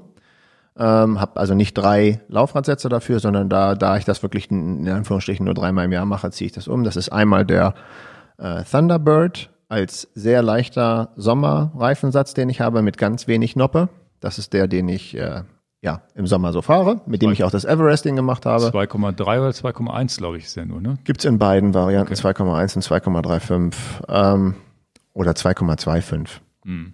Ähm, das ist der Thunderbird, den ich da habe. Alle Sätze übrigens tubeless, klar. Brauche ich jetzt, glaube ich, in diesem Podcast hier nicht mehr erwähnen, dass wir da tubeless nur fahren. Dann ist äh, Rocket Ron und Racing Ray die Kombination. Ähm, vorne und hinten zwei unterschiedliche Reifen. Das ist auch von Schwalbe so vorgesehen. Das ist der Reifen, den ich aktuell aufgezogen habe, nämlich gerade vor einer Woche. Nicht den Rock Razor, den ich fahre. Genau, den fahre ich nicht, Okay. äh, damit ich auch noch überhaupt eine Chance gegen euch habe.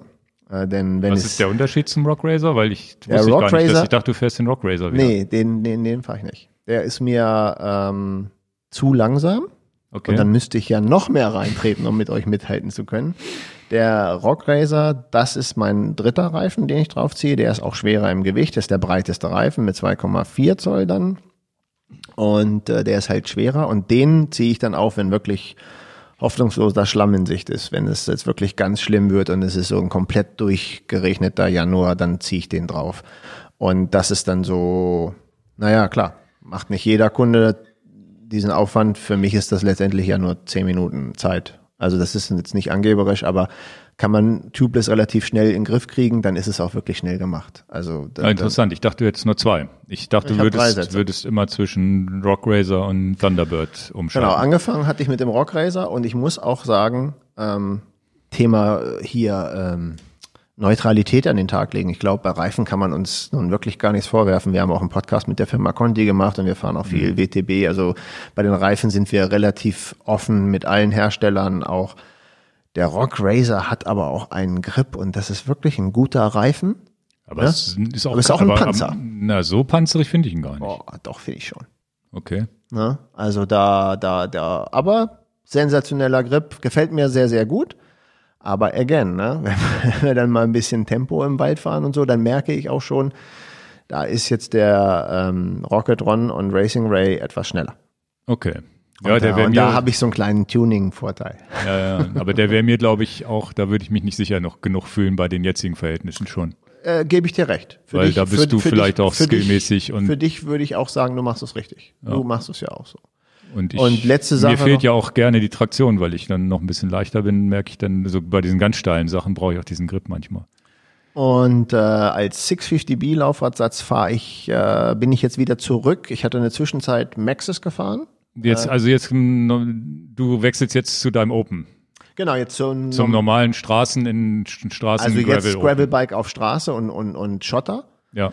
Ähm, da ist momentan meine Wahl wieder zurück auf WTB gegangen und äh, würde auch sagen, entweder WTB Byway oder WTB Horizon.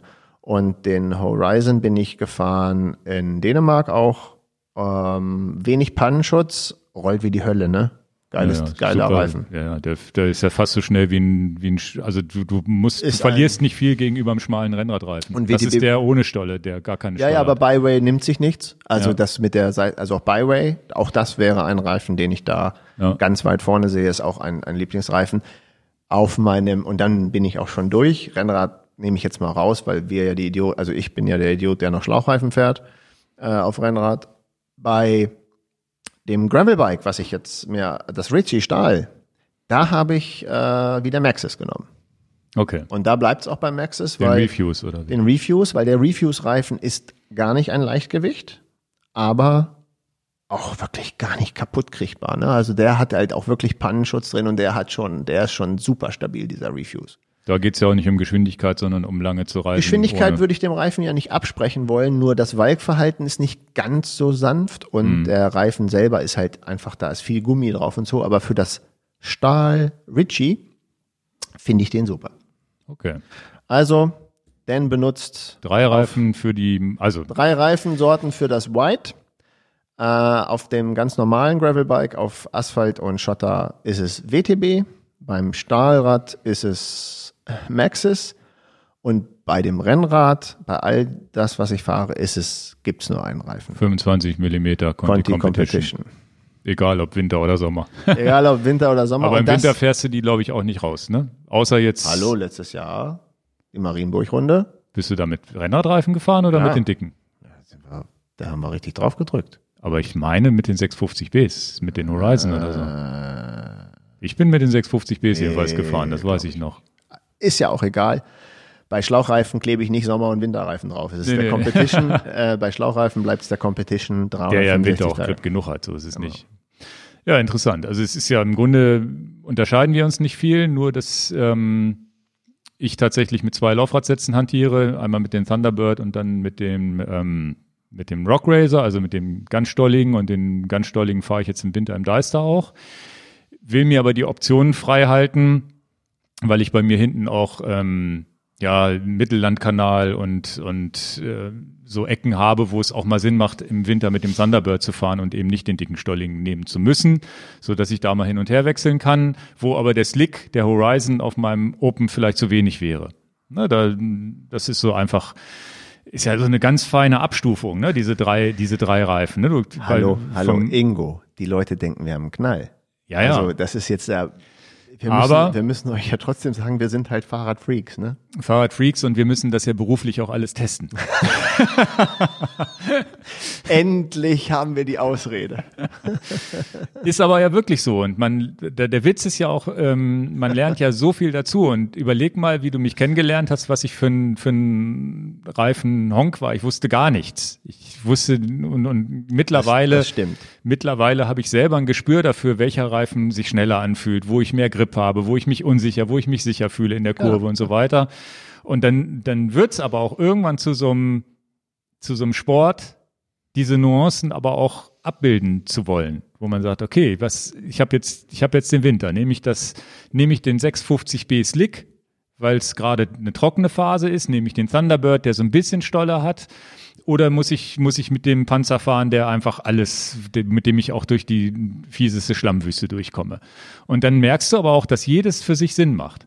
Und das ist hochinteressant, das ist hochinteressant und Und das macht uns, also mir macht das persönlich ganz, ganz viel Spaß, an den Reifen so rumzudoktern und den zu testen und den zu Ja, testen ja. für die ganzen Sachen. Natürlich kostet das auch immer ein paar Euro. Aber so ist eben meine Welt. Die anderen Leute, nicht andere Leute, aber viele Leute sagen ja auch, da musst du den Weißwein oder den Rotwein nehmen zu dem Fisch oder zu dem Gericht Ja. oder so. Und das bin ich zum Beispiel gar nicht, kann ich gar Ja. nicht nachvollziehen. Und so ist das vielleicht mit den Fahrradfuzis, die so, ein- Ja, so einen Knick im Kopf haben. Die sagen, dafür brauche ich aber den Reifen oder den Reifen. Aber jetzt, um da mal eine universelle ähm, Antwort an jemanden zu geben, der jetzt sein eines Gravelbike fährt, es ist tatsächlich, es kommt darauf an. Also man muss sich genau überlegen, was man wie häufig fährt. Wenn wir jetzt nicht und wir fahren und, und ich bin ja nun auch so ein Autotyp, ne? Ich fahre ja mit dem Auto zum Deister, um da dann mich auszutoben, weil mit den mit den dicken stolligen Reifen über die Landstraße dahin Das zu fahren, bin ich einmal komplett durchgefroren, bis Genau. ich dann im Deister bin und umgekehrt genauso. Also das kann man sicherlich machen, aber da sind halt anderthalb Stunden Anfahrt, die ich so nicht auch nicht zeitlich hinkriege. Ähm, das sind halt so Dinge und dann überlegt man sich halt, hat man, und dafür haben wir uns das White ja auch aus, aufgebaut, explizit, um damit im Deister diese steilen Rampen fahren zu können, auch mal ein bisschen was komplizierteres fahren zu können und so weiter. Und das heißt, dickere Reifen fahren zu können. Das, das, das, das ist dieses Rad. Fährst du in Norddeutschland irgendwo oben, wo du diese Berge gar nicht hast, dann bist du mit so einem Horizon oder so einem Byway sogar im Winter gut unterwegs und Genau. musst gar nicht die dicke Stolle haben.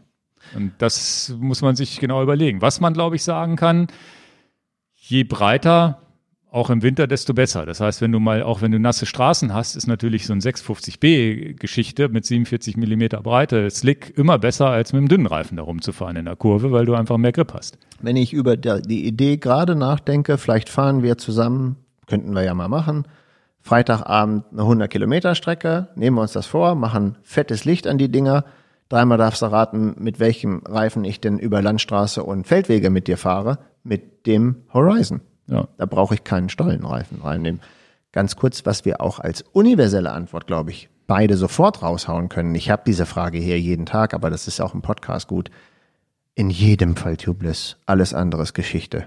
Ja, es sei denn, man fährt will unbedingt 25 Millimeter Rennrad fahren, dann macht Schlauchreifen vielleicht noch Sinn, ne? Aber Naja, ich sag mal, ab 30 Millimeter ist das, der ist der Drops gelutscht. Tubeless. ja, es, es wäre jetzt auch so meine Antwort. Alles unter 5 Bar tubeless fahren. Genau. Nee, und tatsächlich, man, ich habe ja noch so Geschichten, die ich, mit denen ich auch das Everesting gefahren bin, diesen Laufradsatz, den wir auch ähm, auf La Palma mit hatten, die 40 Millimeter, wären auch keine blöde Alternative, das als, als Rennradoption zu fahren. Ne? Also das äh, ist alles sicherlich besser, als mit den ganz dünnen Reifen zu fahren. Was nicht heißt, dass man im Winter nicht trotzdem beim schönen Tag, wenn alles trocken ist, mal sein Rennrad mit seinen 25, Milli- 25 Millimeter Puschen rausholt, macht auch Spaß. Das ist, ist ja das Schöne. Da war ja auch noch so ein bisschen diese Nebenfrage, ja, was macht man denn, wenn es wirklich glatt ist? Und da ist es so, da wäre ich ja fast der Meinung, zu Hause bleiben. Also bei, bei Eis, bei, auch eine gute Antwort.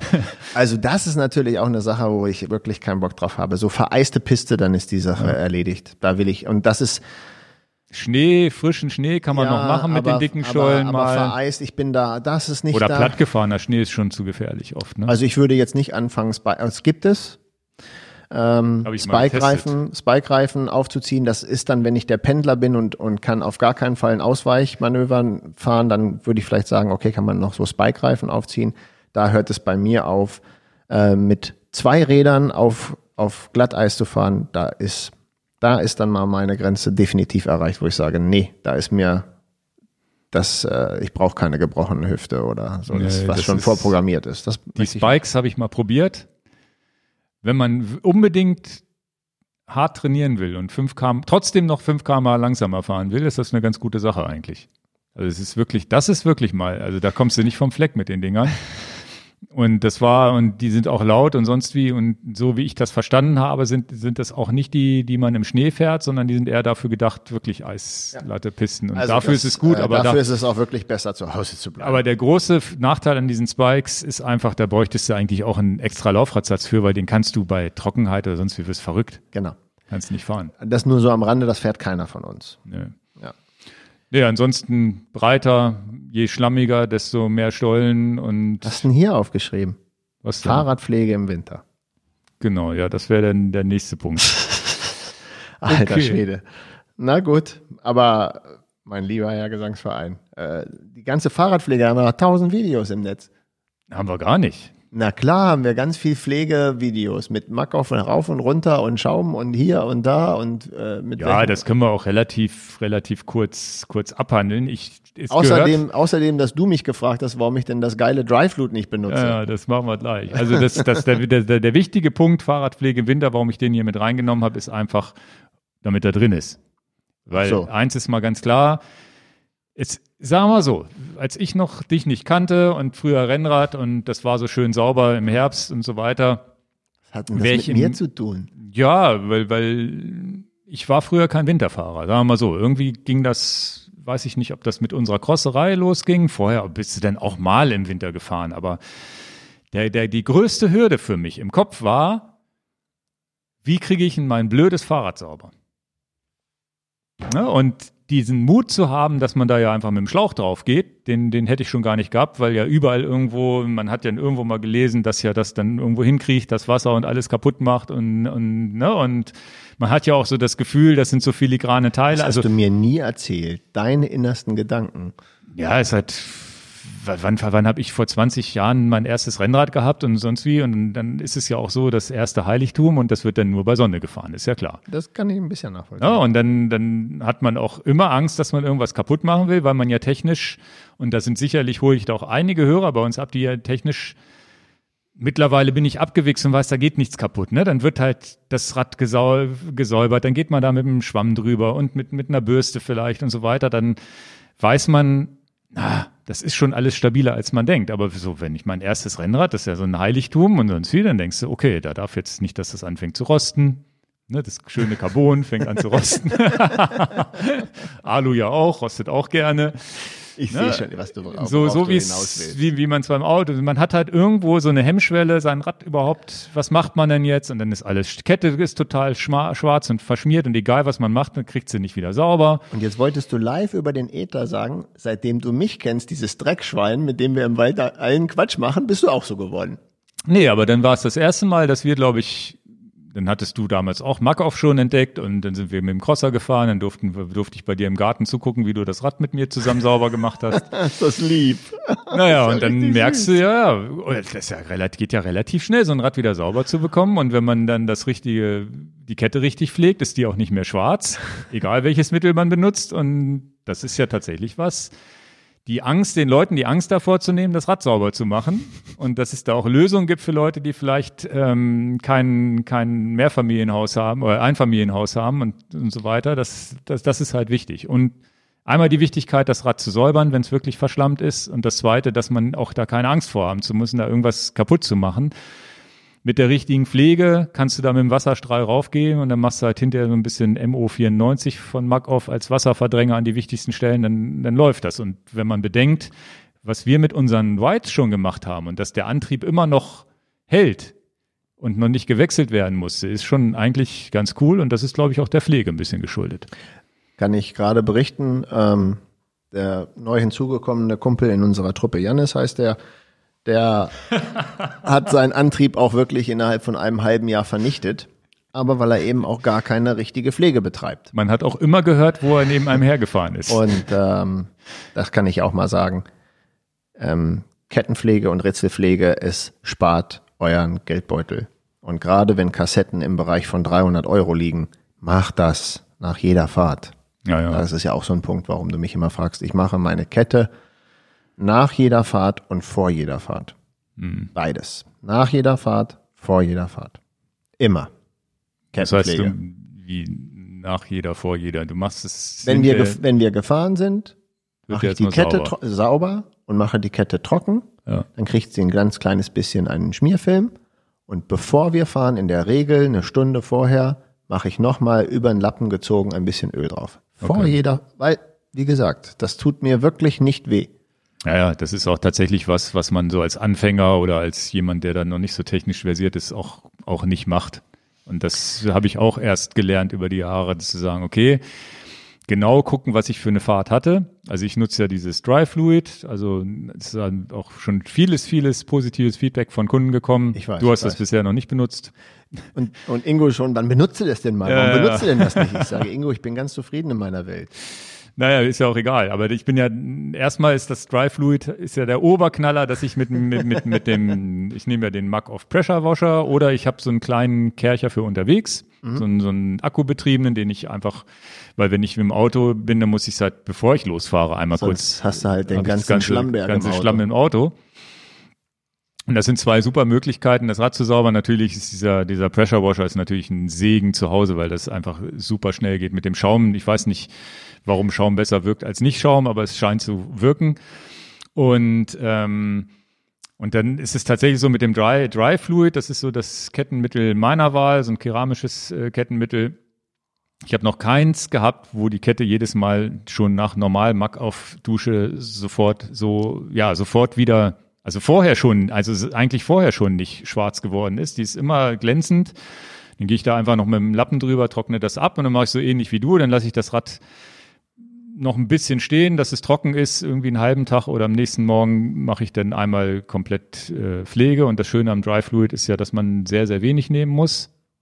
Also es wirkt mit 20 Euro immer erstmal sehr teuer, aber ich habe auch bis jetzt erst in einem Jahr zwei Flaschen verbraucht. Und ähm, ja, das ist schon die halbe Miete der Antrieb. Und wenn ich mal keinen Bock habe, das Rad sauber zu machen, weil ich sage, okay, die paar Dreckflecken lasse ich drauf, würde ich aber trotzdem die Kette sauber machen. Ja. Und so machst du es, glaube ich, auch. Genau, Ne? Kette, also damit es auch ganz klar ist, es gibt dr- drei Stellen, die ich, ähm, auf die ich sehr viel Wert lege. Kette, ähm, Ritzelpaket noch nicht mal so, das ist relativ, wenn ich da mit, dem- mit dem Strahl drauf gehe, ist die eigentlich schon Die ist sauber. normal sauber, ja. Kette, dann äh, spritze ich immer ähm, etwas in meine Tretlagerschalen, immer, weil immer da auch viel Nässe reinzieht. Also rechte und linke Tretlagerschale. Ähm, und da bin ich jetzt auch ein bisschen markenfrei. Hauptsache ist eine Wasserverdrängung und äh, Inotec habe ich da jetzt auch noch ganz viele, ich bin ja auch immer so ein Typ, ich habe dann immer irgend von irgendeinem Hersteller ganz viele Dosen zu Hause rumstehen und die müssen ja auch mal verbraucht werden. Und da bin ich auch sparsam, auch wenn ich jetzt sage, ich habe einen besseren Einkaufspreis zu Makov MO95, jetzt habe ich Inotec da noch stehen, nehme ich das. Also das kann, kann dann nicht aus meiner Haut. Ich kann das nicht einfach wegschmeißen, ich muss das verbrauchen. Also das mache ich immer. Und äh, ich mache immer, immer, immer vollen Strahl und in dem Fall den Brake Cleaner von Makov auf meine Bremsscheiben und auf meine Bremsbeläge. Immer. Okay. Meine Bremsscheiben und meine Bremsbeläge, das ist für mich Das habe ich ja noch klar. nicht gemacht. Da nehme ich nur Markov Immer. fertig. Genau. Also hier habe ich extra, ich habe auch diese Werkstattpullen, die noch größer sind, weil davon brauche ich relativ viel. Denn äh, Da sprühst du drauf und lässt es dann einwirken, das war's genau. oder Nein, einfach nur drauf. Genau. Nach dem Waschen. Brems direkt, als es wenn es noch nass ist oder Genau. Disc Brake Cleaner, Okay. hau ich da voll drauf und mehr mache ich auch da nicht, aber es die kriegen, Belege darf das auch? dafür ist es ja gedacht. Okay. Genau, volles Brett drauf. Siehst du, gut, dass wir diesen Podcast machen, Das mache ich dass der Ingo das auch noch macht. Und das ist auch super schnell gemacht. Du hast die Dose da stehen, Ja. bläst da kurz so zwei Stre- richtige Strahle drauf auf die, denn äh, Dreck in der Bremsanlage kann ich nicht gebrauchen. Okay. Naja, es ist, in, am Ende ist es so, also es gibt auch ein Video oder verschiedene Videos, wo wir zeigen, wie wir die Räder reinigen.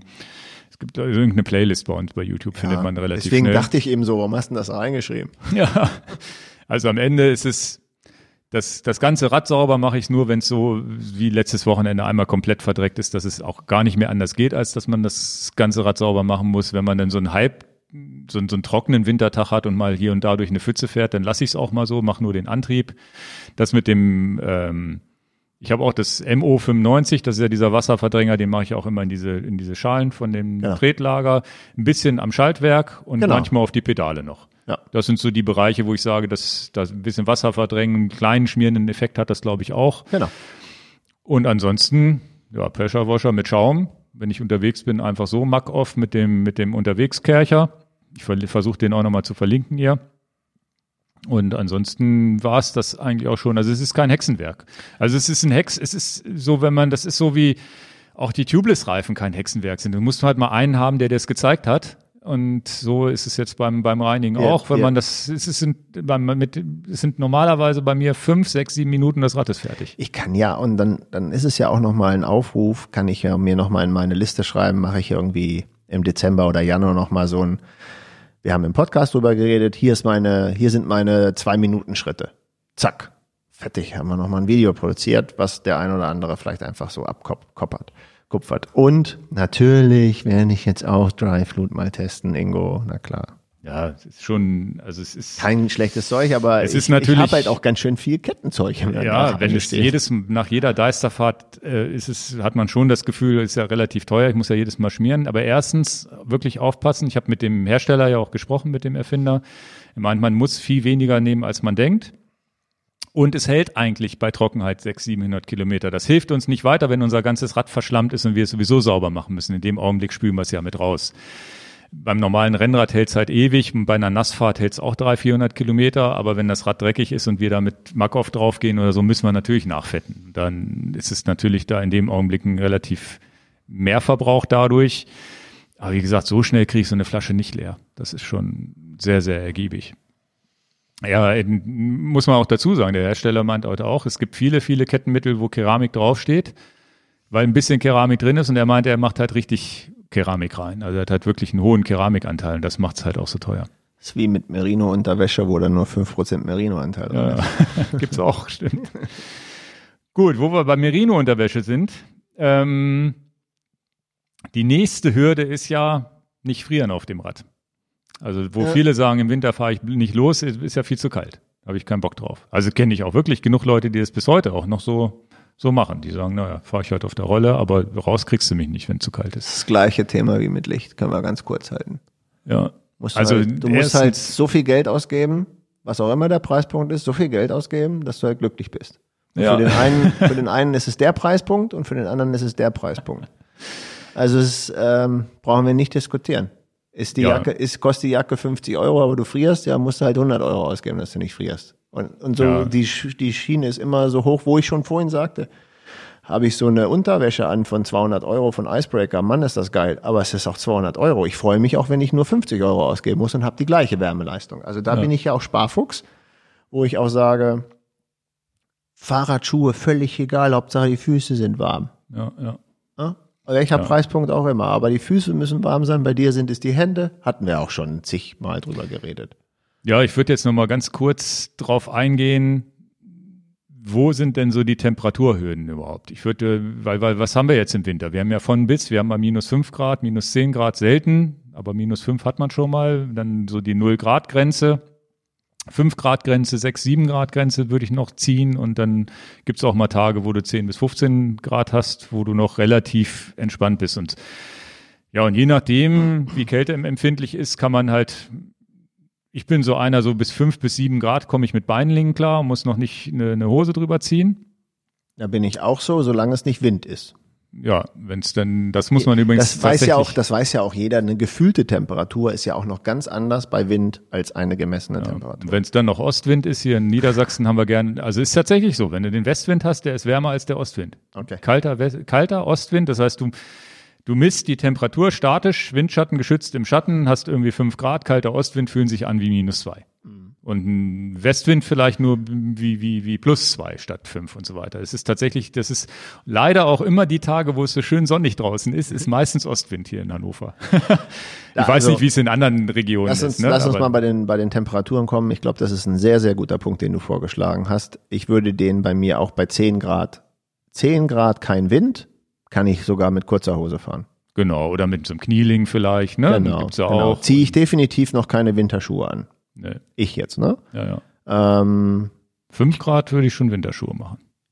Ja, will ich, sehe ich auch so. Genau, fünf Grad weniger, dann würde ich schon mal keine normalen Schuhe mehr tragen. Dann, äh, ich, ich bin nicht mehr bei Überschuhen, das habe ich mal abgestellt, weil ich einfach sagte, ich kaufe mir einfach einen Winterschuh. Hab da relativ viel getestet. Also würde ich auch sagen, da sind wir ja auch d'accord, so ja, bei fünf ja. Grad, äh, auch Winterschuh anziehen. Und ähm, auch ganz klar sind es, was wir ja gerade gesagt haben, sind es 10 Grad, aber es ist ganz klar eisiger Wind, dann würde ich auch eine lange Hose vorziehen mit Windschutz. Und mhm. definitiv Windschutz muss natürlich in der Mitte des Körpers, natürlich im Genitalbereich sein, aber gerne auch Knie natürlich und Oberschenkel Windschutz. Ja, ja. Ne? Und ähm, ja, das ist ein wichtiger Punkt. Äh, was auch immer dabei ist, ist immer ein Windschutz für die Brust. Den habe ich auch bei 10 Grad schon. Entweder in der Jacke, die ich anhabe, hm. oder im Trikot oder eben in einer Extrajacke ähm, als, als Windbreaker. Oder manche Leute benutzen auch nur eine Weste. Das habe ich jetzt nicht mehr so oft benutzt eine Weste. Ähm, Windschutz für die, für die, für die Brust halte ich für sehr, sehr wichtig im Winter. Das ist tatsächlich auch was, wo man, da habe ich beim Pendeln manchmal Fehler gemacht. Ne? Denke, es sind irgendwie acht bis zehn Grad, fahre los ohne Windweste und komme durchgefroren im Büro an mit meiner normalen Wollpulli, den ich anhatte. Das ist ja auch schon auch im Sommer tatsächlich das Ding, wenn wir eine Passabfahrt machen. Ein Windschutz für die Brust ist wirklich nicht. Ja, ja. Das sollte eigentlich. Das ist auch das, wo du dann Schnupfen kriegst, ne, wenn du es nicht machst. Genau, wo ich relativ schnell dabei bin, ähm, einfach auch äh, aus Sorge, dass ich krank werde, ist, ich trage meistens schon relativ zeitig eine kleine Mütze unterm Helm. Ja, Mhm. Also so eine kleine Merino-Mütze oder so eine kleine dünne ähm, ähm, Funktionsmütze.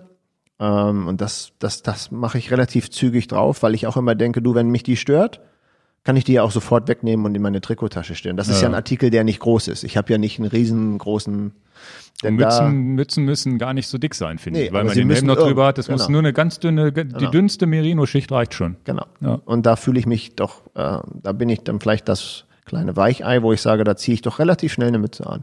Und letztes Wochenende, wo wir gefahren sind, war es auch so an der Kippe. Und dann habe ich gesagt, naja, egal, genau das, was ich gerade beschreibe. Ich mache die Mütze drauf, ähm, wir fahren. Und ich hatte gedacht, naja, die wirst du nach einer Stunde runterziehen. Habe ich sie fünf Stunden oder vier Stunden, wie wir gefahren sind, draufgelassen. Ähm, ja, über den Kopf Wärme verlieren und der, der Artikel kostet in der Regel ja auch nicht viel Geld. Das Mhm. würde ich jedem empfehlen, noch zu kaufen. Tja. Dann sind wir halt sehr unterschiedlich mit kalten Füßen und kalten Händen, da haben wir ja schon Ja. öfters drüber geredet. Ja, dann irgendwie, wenn's, also ich würde nochmal beim, beim Körper bleiben, je kälter es wird, desto mehr muss man natürlich drüber ziehen. Winddicht sowieso meistens, dann, wenn es kälter wird. Ich habe jetzt für mich die Strategie genommen, weil ich mit den Winterhosen auch mal gerne schlechte Erfahrungen gemacht habe. Die Winterhosen, die, die ein Polster drin hatten, waren mir nicht winddicht genug, im, vor allem in dem Bereich vorne, da wo der Wind hinkommt. ähm, dass mir da mal zu kalt wurde.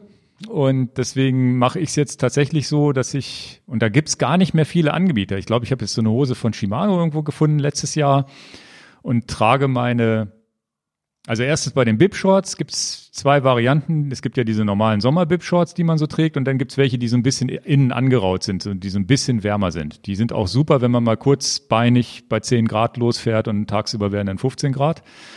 Das heißt, ich mache jetzt die Kombination, ich ziehe eine Sommer- bzw. eine gefütterte Bib-Shorts an, eine kurze, und ziehe da drüber dann eine Hose ohne Pad. Das Die Erfahrung so habe ich nicht gemacht. Ich das komme, ist jetzt so mein, mein, mein Ding, nachdem ich vorher, dann habe ich eine doppelte Schicht zumindest, also weil ich eine warme Wind, also eine warme Bib-Shorts habe. Also schon eine angeraute Innen-Bib-Shorts plus noch eine Hose drüber, die winddicht ist, habe ich jetzt sozusagen keinen kalten Bereich da mehr. Das war so die Ideallösung für mich bisher. ich komme mit Winterhosen mit Einsatz perfekt zurecht. Ich brauche da nicht. Ähm, aber äh, ich habe das auch in unterschiedlicher Dicke, also Materialdicke und die neue Unterhose, die ich da jetzt teste, dass wir das im Podcast so sagen, ähm, die gebe ich, da, da lasse ich auch dir eine geben in deiner Größe. Die sind, ähm, na, ich bin mal gespannt, was du sagst. Ich will das jetzt nicht rausposaunen, bevor ich den Test durch habe. Ein ganz großes Problem bei langen Unterhosen, die man äh, in der Radhose unter ist, dass sie nicht lange, lange halten. Und deswegen bin ich da auch sehr sauer auf meine 200 Euro Icebreaker-Hose, weil sie im Prinzip nur eine Saison überlebt. Dann ist sie durch. Also im Gesäß, weil du sitzt ja da schon auf dem Sattel und das macht das Material einfach nicht mit. Und ähm, deswegen ist mir eine Preisklasse in Anführungsstrichen 50 bis 70 Euro da wirklich, wirklich äh, äh, lieber, weil du sie halt auch wirklich in einer Saison kaputt machst. Und deswegen, da, da, da kann ich nicht das Geld im Fenster rausschmeißen, das geht nicht. Das würde ich dir auch mal zukommen lassen, dass du die testest und dann berichtest, weil dann äh, Ist die mit Pad oder ohne? ist ohne Pad. Okay. Das ist auch Aber- eine Hose, die du natürlich anziehen kannst, wenn du, was weiß ich, also jetzt haben wir ja keinen Weihnachtsmarkt, aber wenn du irgendwie draußen rumlatscht oder eine Wanderung machst und sagst, eigentlich mache ich die Wanderung mit der Jeans, aber die ist ja viel zu kalt. Dann Aber hast du da kein komisches Gefühl, dass, Nein. dass du nicht mehr am, am, das Pad direkt auf der Haut hast, sondern die Hose dazwischen? Mm, Ja, das käme mir jetzt komisch vor. Nee, geht. Habe ich ja mit der Icebreaker auch Okay. ewig gemacht. Also, Aber sie hält halt nicht lange, ne? Ja. muss man mal gucken. Ja, gut, Handschuhe, Hände, kalte Hände sind immer ein Problem. Da taste ich mich auch immer dran. Ich versuche so ich ja- lange wie möglich ohne Heizung zu fahren. Ansonsten Habe ich Glück. Die 37, ich habe sie diesen Winter noch nicht gebraucht, aber das sind halt die Handschuhe der Wahl für mich, wo ich dann einfach eine Heizung drin habe. So blöd wie es klingt, ne? Aber das ist mein auf einmal eine Komfortzone, die ich vorher nicht hatte. Und tatsächlich ist es so, und das war auch, auch meine Erfahrung, bevor ich früher Winter erfahren war. Du fährst los mit, mit, mit, mit dem Rennrad und das, was friert, sind die Füße und die Hände hauptsächlich, weil warm und das, das muss auch gar nicht so teuer sein, dass, um dich am Körper, Oberkörper warm zu halten. Das ist auch, da kommst du wahrscheinlich auch mit Schibo-Klamotten ganz gut hin. Ja, ja. Aber die Hände und die Füße, das ist auch wirklich ein Problem. Und ich bin auch ein ganz klarer Verfechter an den Füßen nur Winterschuhe. Diese ganze Überschuhgeschichte, erstens nervt das, bis du die Schuhe anhast, ist schon mal eine halbe Stunde weg. Werden wir, werden wir aber oft gefragt. Ja, ja, und da war jetzt doch gerade wieder eine E-Mail, wo ich den Kunden auch gesagt habe, naja, der hat dann auch gesagt, er hat auch so wie du kalte, kalte Füße und so weiter. Und ähm, welche Überschuhe? Wir haben ja gar keine Überschuhe bei uns im Shop. Und wir benutzen die auch nicht. Wir haben tatsächlich sogar welche von Specialized, habe ich dann gesehen, haben wir dann doch. Aber habe ich ihm auch gesagt, du, Ganz klar, kalte Füße hilft nur im Winterschuh, weil ja die Überschuhe helfen dir ja nicht, wenn der Schuh unten noch Luft irgendwie zwischen den Glieds und so reinlässt. Aber Ingo, bevor wir den, den ganzen E-Mail-Verkehr wieder kriegen, wir kriegen, wenn du das jetzt so sagst, kriegen wir wieder 100 Mails. Für uns ist das jetzt keine Alternative. Bitte nicht E-Mails schreiben. Aber ich kann wunderbar mit dem Überschuh leben. Ja, bitte nicht schreiben. Ja, ja. Also wenn, wenn du unempfindlich bist bei den Schuhen, ist eine Sache. Wenn ja. du wirklich ähm, und manche können das ab. Und natürlich ist es auch wieder eine Geldfrage. Aber was nützt, was nützt dir, wenn du kalte Füße kriegst mit Überschuhen und nicht fährst?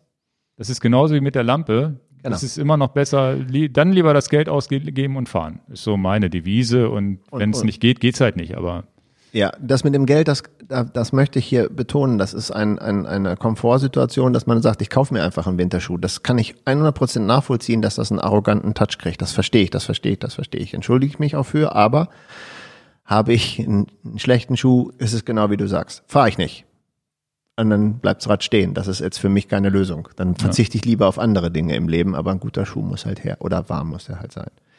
Ähm, mit den Händen, da mache ich auch drei Kreuze, dass ich das Problem nicht habe, so wie du. Ein Tipp für mich ist immer noch, äh, wirklich, was ich, was ich unangenehm finde, ist, wenn die Hände durchgeschwitzt sind in meinem Handschuh. Das nehme ich auch sehr oft mit, einen zweiten des Paar Handschuh. Genau, weil das, das ist so wie der Schlafsack. Einmal durchgeschwitzt, kalt, hast ein Problem. Ja. ja. Ich muss jetzt nicht, äh, nicht wundern, dass ich hier auf meinem Handy rumtippe. Du kannst meinen, du kannst ja meinen nehmen hier. Kannst du den nehmen? Nee, ich krieg, ich das, ich krieg nicht. das hier auch hin, aber. Kannst du den wirklich nehmen? Ich muss die Shownotes hier nebenbei pflegen und mein Computer, der ist jetzt gerade leer gegangen. Oh, so. Kannst doch besser tippen drauf. Brauche ich nicht mehr.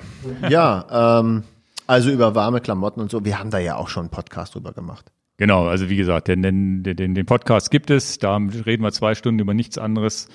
Nur auch die Hürde, seitdem ich einen Winterschuh habe, macht es mehr Spaß. Warme Handschuhe machen mehr Spaß. Die müssen nicht beheizt sein. Ich habe auch so Riesen, ich habe mal so, ah, vergessen, Helly Hansen oder irgendwie sowas, so Riesendinger, wo, wo drei Finger in eins waren und nur so zwei Finger rausgeguckt haben. So, so ein riesen Motorradhandschuh war das, glaube ich. Lobster. Ja, der hat, der, der hat dann auch ganz gut funktioniert. Ne? Aber es ist so, und, und hat man doch mal irgendwie kalte Füße, dann ist natürlich der Trick, das hatte ich auch bei einer Raffa 500 durch den Winter, trotz Winterschuhe, waren dann auch Minusgrade.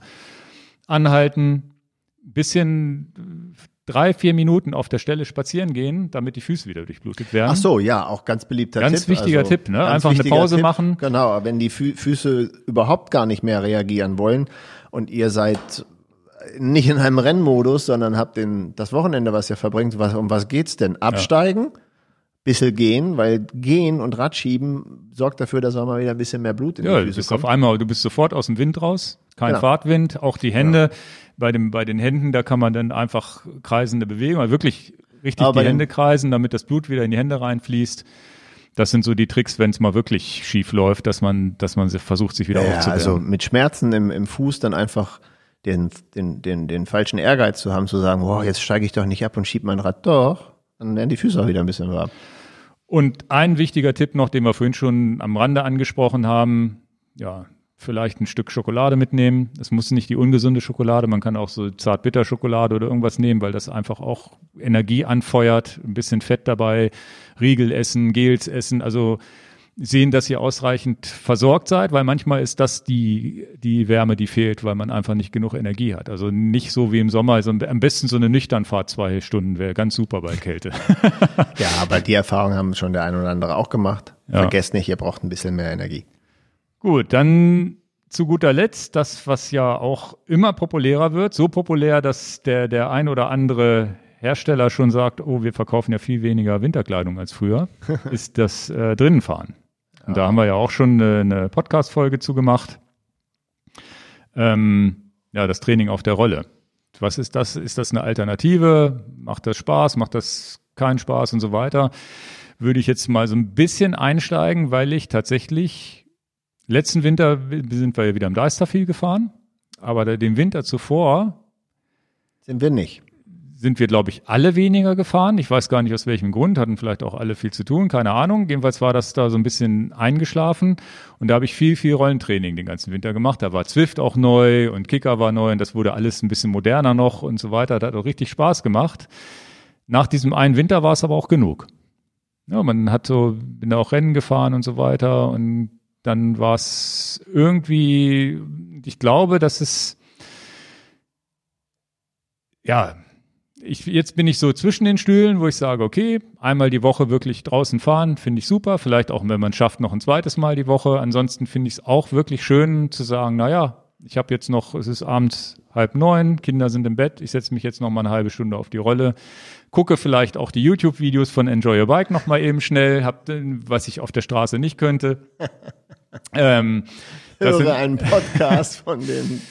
genau, und das sind dann, dann, dann und, und das muss man ja auch ganz klar sagen, dass dieses Rollentraining dank Zwift, hauptsächlich Zwift, auch wenn es andere Dienste gibt, die cool sind und du auch ein Fan, kannst du ja gleich erzählen, von anderen Diensten bist oder warst.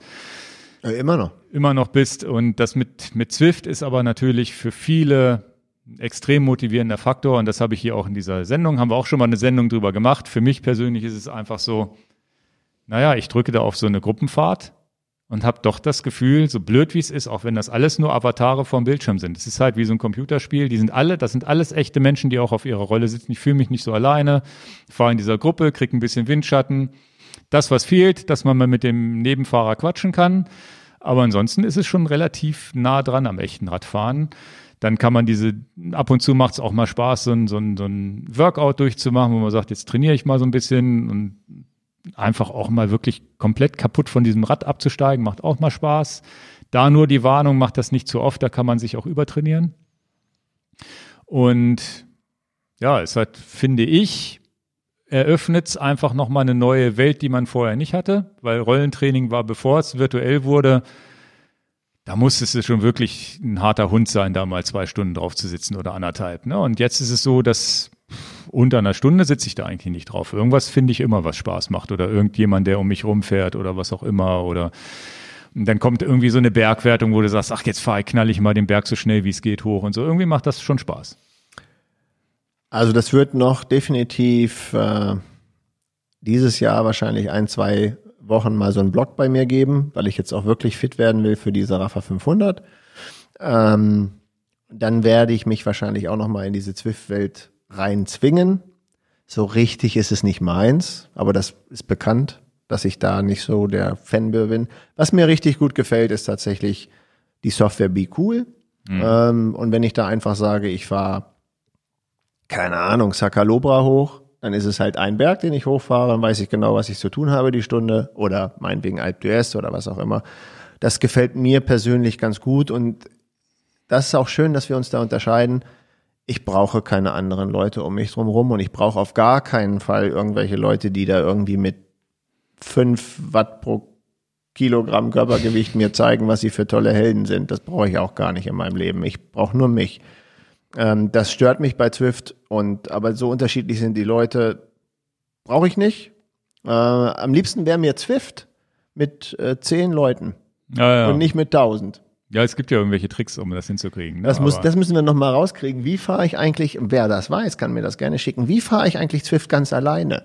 Naja, man kann die das anderen alle am, nicht am, zu sehen sind. Am PC kann man das, glaube ich, sich irgendwie reinhacken. Ansonsten ist so ein ganz kleiner Trick, Tipp, den du machen kannst. Du ein anderes Datum einstellen, dann fährst du auf einer anderen Strecke. Ja, aber das ist heute, die sind ja jetzt, jetzt sind ja immer drei Strecken sichtbar. Ich weiß gar nicht, ob das heute noch geht. Was auf jeden Fall immer geht, du meldest dich für so eine komische Gruppenfahrt an und, und ähm, lässt die alle wegfahren und fährst halt alleine weiter, ne? Oder solche Sachen, ne? Also das wäre jetzt, weil ich meine, Gruppenfahrten, je nachdem, wie es, ich glaube, kommt auch drauf an, wie es angelegt ist, aber ich glaube, bei Gruppenfahrten bist du, ist nur die Gruppe auf der Strecke und sonst Also, keiner. Ich bin ja wahrscheinlich der bekloppteste User unter der ganzen Sonne, der Swift sagen würde, ich würde ja gerne eure virtuelle Welt nutzen, wenn ich denn alleine da bin. Ja, ja. Ne? Aber die virtuelle Welt ist schon gut gemacht, so ist es nicht. Genau, das würde mich auch noch ein bisschen animieren, Ja. aber äh, also tatsächlich, ja, ich bin Also mir Vielleicht, geht, vielleicht geht's dem, vielleicht gibt's irgendjemanden da draußen, der genau diesen Sockenschuss hat wie ich, der sagt, ja, das will ich schon machen, aber diese anderen brauche ich jetzt nicht Ja, ja. um mich drum rum. Ja, ich finde ich finde tatsächlich, mir machen am meisten Spaß die Gruppenfahrten. Das ist dann immer Zufall, wo ich lande. Ne? Es ist nicht so, dass ich dann denke, ich gucke mal morgen, wo ich mitfahre, sondern ich gucke dann, na, nachher gehe ich auf die Rolle, was, wann, wann fange ich an?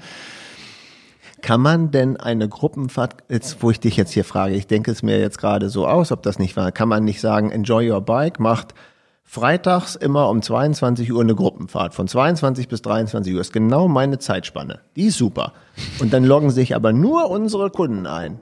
Oder unsere Freunde ein. Ja, es, Oder sind dann dann wieder 1000 Leute da? ja, es ist so, die Gruppenfahrten, die ich jetzt mitmache, das sind ja welche, die ich in der App auswählen kann, die irgendwie offen sind, wo ich als Fremder irgendwie, ich bin bei so einer polnischen Radgruppe mal irgendwie mitgefahren und so, ne? Hast meine Frage aber verstanden, oder? Ja, ja, und ob das, ob man geschlossen das machen kann, weiß ich nicht genau.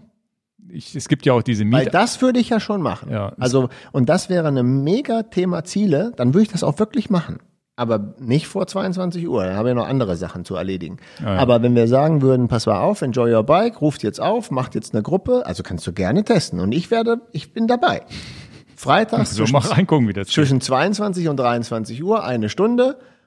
Und ich bin doch dann in der Gruppe, wo dann vielleicht 50 Leute oder 100 Leute auftauchen, dann bin ich ja gar nicht in der Pflicht, da vorne rumzutouren. Ja. Ja, es gibt ja sogar die Einstellung, das ist ja ganz witzig bei diesen Gruppenfahrten heutzutage. Du kannst es sogar so einstellen, dass die Fahrt, dass die Leute alle zusammenbleiben, obwohl sie in unterschiedlichen Leistungsklassen fahren. Ah, Das heißt, es wird wattmäßig irgendwie so, das nennt sich irgendwie so Gummiband, du wirst immer irgendwie mitgezogen, selbst wenn du der schwächere Fahrer bist. Also, müssen wir testen, weil dann sind wir wieder in der Welt, oh, das mache ich aber. Wenn du das einrichtest, Ja, ja, wenn ich wüsste, wie ich das geht. Ne? Also bin ich dann müssen wir dabei. wahrscheinlich bei Zwift direkt mal anrufen, wie das.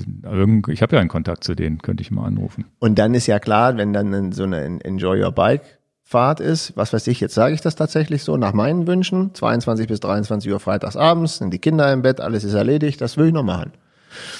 Und auch gerne machen, wenn dann nicht tausend Leute da sind. Ja, dann dürfen wir es hier nicht öffentlich machen. Naja, also tausend werden, so viele werden sich da nicht einloggen, ne? Also, wir haben jetzt beim Strava Club jetzt irgendwie 1500 oder so, also das ist ja nicht zu Ja, ja. erwarten, dass da tausend Leute sich bei, bei, bei ähm, Zwift Ja, anmelden. es ist, es ist eine witzige Plattform. Für mich ist es vom Kopf her, das sind halt die Tage, so Wochentags, du hast, hast Kackwetter oder es ist kalt oder es ist tatsächlich, und das muss ich auch zugeben, ne? wenn dann wirklich ein Arschwind draußen ist, dann fahre ich im Dunkeln auch nicht mehr los. Dann, dann, dann lieber auf die Rolle kurz. Oder wenn man tatsächlich noch was zu tun hat, wo man sagt, ich habe jetzt irgendwie noch eine tolle Doku, die ich sehen will oder sonst wie, dann setze Ja. ich mich auch gerne drauf. Das ist Das besser funktioniert als, übrigens bei mir super mit Zwift. Also einfach das, Weil iPad, ja- einfach du das- ein, das iPad anmachen, zur Seite räumen, Tatort gucken. Ja, ja, das genau. funktioniert auch gut bei mir. ja. man lässt es ja einfach, kannst ja einfach mit. Also Aber das läuft eben auch einfach wunderbar. Handy anmachen, 180 Watt einstellen, Tatort gucken. ja. Das läuft auch. Ja, ich stelle Zwift meistens, wenn ich so Filme gucke, also es gibt ja verschiedene Arten. Also es sind bei mir drei, vier verschiedene Arten. Entweder ich mache so eine Gruppenausfahrt, dann versuche ich schon, das mitzumachen, was die Gruppe macht. Manchmal sind es auch Gruppenausfahrten mit Trainingsplan, wo dann irgendwie so ein Trainer immer sagt, jetzt fahren wir mal drei, drei, drei Watt pro Kilo, zwei Watt pro, das ist auch alles nicht so ultra am Limit. Und dann gibt's diese Rennen, die finde ich aber ultra hart, mache ich selten. Und dann gibt's halt noch dieses Spazierenfahren, wo man einfach nebenbei im Fernsehen guckt. Ja. Gut, dann gehen wir weiter. Dann haben wir es, glaube ich. Ne? Haben wir jetzt irgendwas, was den Winter angeht, vergessen? Ich hoffe nicht. Dass wir ja keinen Schnee mehr haben. Ja, stimmt. Das war noch Zeit. Das waren schöne Zeiten, wo wir im Schnee gefahren sind. Ja. Ist das krass, dass man sagt, das waren ja noch schöne Zeiten und in welchen Zeiten sind wir jetzt? Unglaublich, dass man schon sich damit abfindet, dass man hier keinen Schnee mehr hat. Krass. Naja. Es gab Zeiten, das spreche ich ja nochmal rein, da habe ich morgens Ingo angerufen und gesagt, Ingo, es hat frisch geschneit, lass uns sofort fahren. Ist auch die, App- einzige Möglichkeit, im Deister im Schnee zu fahren, ist, wenn er frisch liegt. früh, Danach wenn ist er gefallen fest, ist, da weißt, weißt du noch, da habe ich dir gesagt, ja, Ingo, ja. du musst sofort kommen. Es ist, es ist frisch. War das nicht bei minus 20 Grad noch? Nee, wo wir, 20 nicht, aber es waren auch minus 10 oder so. wir da haben wir noch Wir hatten mal unterwegs- minus 15 oder sowas. Wir sind danach, äh, 10 oder 15. Und nee, noch keine beheizbaren Handschuhe. Und ich weiß noch, dass ich Also, bergab immer nur so schrittweise gefahren bin und anhalten musste, um die Hände zu wärmen. na, das pussern wir jetzt hier noch raus. Das war eine der besten Fahrten erstmal. Von der Ja. Landschaft zum Landschaftserlebnis. Aber das passiert, naja, andere Leute hören das zu, aber ich kann euch das sagen, ich rufe ungern meine Frau an und sage, könntest du mal eine Wärmflasche machen oder könntest du mal einen warmen Tee machen oder könntest du mal irgendwas vorbereiten, wir sind gleich da und wir sind Eis. Und bei der einen Abfahrt, wo du auch anhalten musstest, Ja, weil ja. der einfach so kalt war, habe ich auch gesagt, weißt du was, Ingo, ich rufe meine Frau an, die soll was Warmes Ja, vorbereiten. egal was, das Gesicht war ja auch arschkalt. Wir waren, war wir kalt. waren so zu Eis gefroren und das passiert wirklich selten, dass ich zu Hause mal bettle. Kannst du bitte, bitte mal irgendwas Warmes hinkriegen? Also auch wirklich so diese Kirschkernkissen warm machen und Hauptsache warm. war ganz, war eine niedliche Fahrt, aber ich erinnere mich noch mit dem Schnee, wie schön das war und da haben wir auch noch Bilder bei Strava. Berghoch sicherlich. ging's auch. also es war wirklich dann, und den Grip, das war mit Crossern noch damals, glaube Ja, ich sogar. ne? ja, ja, ja. Berg, bergauf geht ja, bergab hast du dann das Problem. Das also ich glaube, ich bin immer so ein, zwei Kilometer bergab gefahren, musste dann stehen bleiben, weil der Fahrtwind dann einfach zu kalt wurde. Krass war das. Ja, war aber cool. Das ist natürlich auch ein Erlebnis, was man Bleibt nicht im Kopf vergisst. hängen, ne? Und das ist ein Erlebnis, was man nur haben kann, wenn man im Winter irgendwie mal rausgeht und Rad fährt. Das hast du keine Chance. So, kommen wir jetzt zu den Picks. Alle, die das bei YouTube sehen, werden sehen, dass hier ein ganz, ganz kurzer Schnitt drin war im Video, weil Das haben wir sonst die, nie. Ja, ich, äh, die Speicherkarte ist voll gewesen. Podcast war zu lang, vor allem die vorherigen auch, die ich noch draufgelassen hatte. Aber war gar nicht schlecht, so konnten wir kurz eine Pinkelpause machen. ähm, nee, kommen wir jetzt zu den Picks. Ähm, Nochmal von vorne. Ich habe das eben schon mal erzählt. Du weißt es schon. Jetzt nochmal. Ja, ich picke einen Wasserkocher. Und zwar war das Problem, die Problematik, die ich immer hatte, ich trinke schon gerne mal einen Tee, aber meistens so losen Tee, den man nicht irgendwie im Teebeutel kriegt, wo man einfach das Wasser raufkippt. Und ich hätte immer gerne eine größere Menge an Tee. Das heißt nicht irgendwie immer nur eine Tasse und dann wieder die nächste Tasse machen, die nächste Tasse. So wie Kaffeetrinker das auch machen. Ne? Kaffee kochen und dann immer mal wieder was eingießen. Und ja, dann habe ich gedacht, wäre eigentlich eine coole Idee, wenn es einen Wasserkocher gäbe, der gleichzeitig Tee kochen kann. Und dachte so, naja, den normalen Wasserkocher nimmst du ja nicht dafür, der versaut ja wahrscheinlich dann irgendwann auch. Keine Ahnung. Und habe nach Teekocher gegoogelt und dann habe ich einen gefunden, den ich ganz cool finde. Der nennt sich, ja, Desen, D-E-C-E-N geschrieben, Wasserkocher aus Glas. Ich verlinke den unten mal. Der kann 2200 Watt. Schaffst du so viel auch? Nein. Nein, 1450 und dann auch nicht für, nicht für eine Minute. Ja, der kann das, glaube ich, länger durchhalten. Aber 2200 Watt hier, so ein Greipel und so, die konnten das, glaube ich, ne? Ja, ich glaube hier, ja, ja, das ist klar, die Tour de France Ja, ja. Sprinter treten über 2000 Watt, aber eben auch nicht auf lange Sicht, ne? Ja. Nee, und das äh, 1,7 Liter groß, was ich ganz cool finde, ist ein Glaswasserbehälter, das heißt kein Plastik und ähm, auch der, der Teebehälter, der hat in der Mitte so einen Teebehälter, den man reinmachen kann, muss man aber nicht, man kann den auch als einfachen Wasserkocher benutzen und kann den auch in verschiedenen Temperaturen einstellen. Ich mache jetzt immer Kräutertee, das heißt, den mache ich jetzt auch stupide so, ich mache alles fertig, ich mache den Tee rein, Wasser rein und lasse das aufkochen und lasse das drin und mache irgendwie nach fünf Minuten später dieses, dieses Sieb da raus mit dem Tee. Aber der wird dann weiterhin warm gehalten. genau, der bleibt dann erstmal warm, der hat auch eine Warmhaltefunktion. Das wollte ich wissen. Die Warmhaltefunktion ist doch das Coolste. Genau, du kannst den heiß halten, dann kocht der immer so nach ein paar Minuten wieder auf, flackert ist so auf. Der hat nicht, der hat ja in dem Sinne keine Kostet das Ding brauche ich sofort. ähm, 59,99. Mist. Ja, Vielleicht ist der morgen, der ist ja bei Black Friday ja günstiger. Da gucke ich nicht rein. Nein, nein, ähm, okay. Nee, und das äh, finde ich so ganz praktisch. Man soll eigentlich den Tee erst dann reinmachen, wenn er kocht, aber dafür bin ich zu faul. Wenn dann alles auf einmal und dann Wieso, du machst dieses innere Teil doch da nur rein. genau, machst du der Deckel auf, innere Teil rein, kannst du theoretisch, also wenn du jetzt einen empfindlichen Tee hast, dann kochst du den natürlich nicht in dem Ding, weil das sprudelt ja einmal komplett alles durch. Bei diesen Kräutertees ist das egal, wenn jetzt einen Grüntee hast und das ist das auch das Schöne, du kannst äh, von 40 bis 100 Grad in Fünfer-Schritten, glaube ich, sogar die Temperatur einstellen und das ist natürlich was, wo ich auch keine Ahnung von habe, aber ein echter Teetrinker findet das natürlich richtig cool und wenn ich jetzt noch ein Baby hätte, ist das natürlich der Knaller, weil du 40 Grad heißes Wasser auf Dingsen dass kannst. Dass du im Prinzip da die Nuckelflasche nicht ja, ja. Also es ist dann zwar nicht abgekocht in, in dem Fall, aber das ist tatsächlich so, dass du damit ja temperaturgenau Wasser auch in, in niedrigeren Temperaturstufen erhitzen kannst. Also finde ich ein cooles Teil. Halt mal was anderes, aber. Trinkst du denn auch Earl Grey? Ja, das wäre ja super, so als jemand, der koffeinfrei lebt. Weil ich trinke natürlich nur Earl Grey und dann hätten wir es ja mal zusammen testen können, bevor ich ihn kaufe. Ja, den kannst du ja schon reinmachen, so. das ist mir egal. Macht man den dann äh, schwarzen Tee? Bei wie viel Grad macht man den denn eigentlich? Ist ja noch voll auf. Ja, aber kann sein, dass der vielleicht bei 90 besser schmeckt, keine Ahnung. Muss man mal nachgucken. Wenn du ihn mir einmal zur Verfügung stellst, bevor ich ihn Ich habe ja einen unten im Büro stehen. Wollte ich gerade sagen, bevor ich ihn dann beim Black Friday äh, Dumpingpreis kaufe. Nein, aber das ist, ich trinke nur Earl nee. Grey. Also ich finde es einfach ultra spannend. Earl Grey mit Milch übrigens. Ja. Ja, ich find's, ich find's ultra spannend. Ich habe dann den gleichen auch für zu Hause gleich nochmal gekauft, weil da habe ich das gleiche Problem gehabt sozusagen. Und es ist aber natürlich, jetzt stehen bei uns zwei Wasserkocher, ne? weil ich doch schon das getrennt haben will zu dem normalen Wasser, was man vielleicht mal aufkocht. Und ja, fand ich irgendwie mal, war mal wieder eine Idee, die ich, auf die ich hätte, wäre ich gerne vor zwei, drei Jahren schon mal drauf gekommen oder noch eher. Also es ist einfach. Nee, aber Wusste ich ja vorher nicht. Ist ja. tatsächlich eine gute Aktion. Ja. Ich muss Gut. weniger Kaffee trinken, mehr Tee trinken. Koffein ist ja klar, geht. Aber finde ich, das äh, teste ich, äh, wenn ich den wirklich testen darf, würde ich den wirklich gleich testen. Ja, ja, steht ja unten. Kein Hast rein. Hast ah, rein. Gut. Gut, was hast du mitgebracht? Äh, mein Pick ist äh, natürlich jetzt irgendwie total abgedroschen, denkt ihr? Das ist diese Community-Maske, die wir jetzt ja irgendwie, Maskenpflicht haben wir ja alle und äh, wo kauft man gute Masken? Wir sind beide begeistert von diesen UYN heißen die, glaube ich, ja. als Marke, die es auch als Unterwäsche gibt und so. Und die haben wir beide, die tragen wir beide sehr gerne, auch beim Sport. Und äh, die waren eine ganze Zeit lang nicht zu bekommen. Jetzt sind sie wieder bekommbar. Aber dann war ich doch neulich, muss ich ganz ehrlich sagen, und das ist manchmal auch ein schöner Mitnahmeartikel, bei Hornbach, Baumarkt Hornbach. Und dann hatten die zufälligerweise an der Kasse diese Verpackung, die heißt hier Hammer Workwear an der Kasse, wie das immer so ist für die Mitnahmeartikel. Und dann dachte ich mir, äh, uninteressant. Aber dann hing da eine ausgepackte, nämlich, also so eine.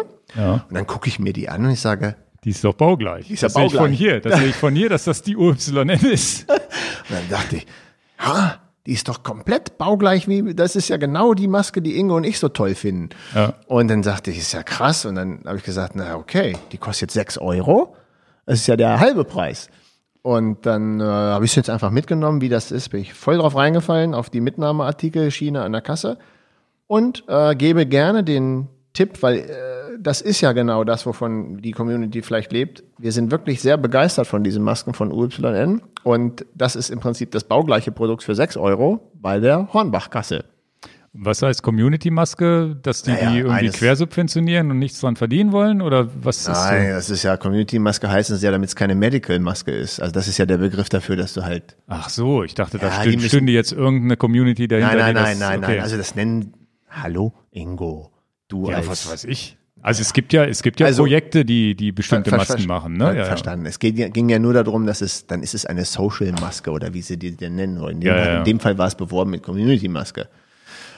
Ähm, das ist mein Pick. Hammer Workwear. 6 Euro Artikel bei Hornbach an der Kasse. Ja, genau. ja die UYN, die hatte ich ja damals irgendwie bei Sportcheck mal auch an der Kasse rumhängen sehen und habe die mitgenommen.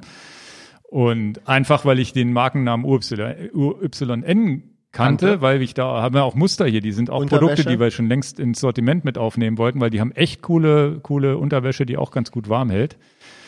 Und deswegen habe ich die einfach mitgenommen. Und es ist halt, muss man auch dazu sagen, es ist eine Maske, mit der man sehr, sehr gut atmen kann unten drunter.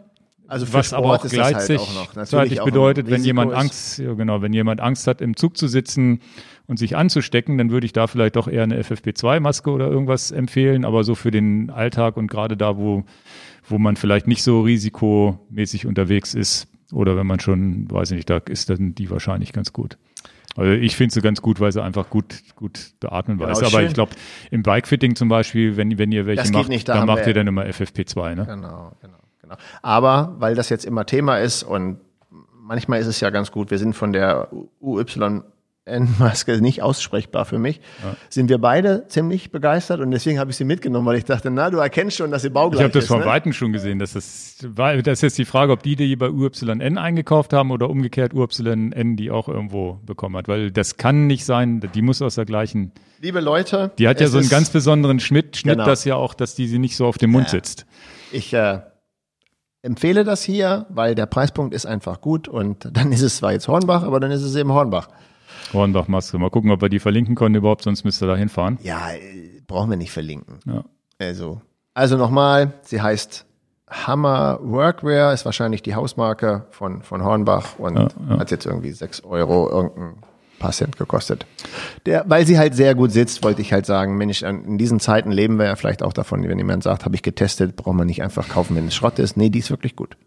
Ja, ja, man testet ja relativ viele Masken durch. Unglaublich. Ne? Was wir an Masken Schon. Ent- Entdeckst durchgetestet du wieder haben. irgendwas und denkst, ach, das könnte ja ganz gut sein und dann ist es doch irgendwie nicht so. Und gerade wenn du sie dann mal länger auf hast und in weniger risikobehafteten Dingen, wo du einfach nicht die Angst haben musst, dann, dann ist es Gerade auch gut, wenn wenn, du was gut durchatmen, äh, zu- Genau. atmen kannst, einfach gut durchatmen kannst. Ja. Alles klar. Gut, dann machen wir die Sendung zu hiermit. Vergesst nicht, die Fragen zu schicken. Alles, was ihr den Ingo und den Dan irgendwie fragen wollt, fragt das. Genau. Und dann machen wir eine Sendung davon. ja, Wahrscheinlich, mich auch schon drauf. wahrscheinlich wird das, eigentlich freue ich mich auch drauf. Das wird wahrscheinlich die erste Fünf-Stunden-Sendung. Mal sehen, was für Fragen kommen. Erstmal mal sehen, was für Fragen kommen. Nein, Wie nein, persönlich die denn sind.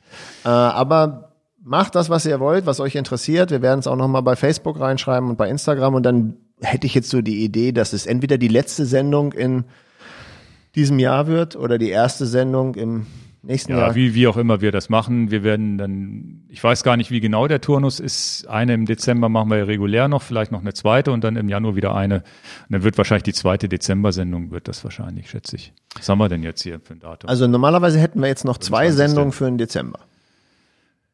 ähm, Vielleicht machen ja, wir aber die einen- eine wäre dann Heiligabend oder irgendwas wahrscheinlich. Das wäre Ne? dann der 23. Ich schätze, es kommen zwei Sendungen. Ich, ich würde mal sagen, wir machen zwei Sendungen im Dez- Dezember, eine reguläre noch und eine zweite, die wahrscheinlich dann anders als donnerstags an irgendeinem Tag, wo es passt, nach Weihnachten oder Die könnten wir zwischen den Feiertagen einfach zum senden. Beispiel. Ne? Irgendwie, das entscheiden wir noch. Ich habe jetzt den Kalender nicht vor Augen. Aufnehmen tun wir die am Heiligabend. Genau. und zwischen Weihnachten und Neujahr wird gar nichts aufgenommen. Da sitzen wir den ganzen Tag auf dem Rad. Und, fahren die Rafa 500. genau. Alles klar. Dann danke fürs Zuhören und bis zum nächsten Mal. Tschüss. Tschüss.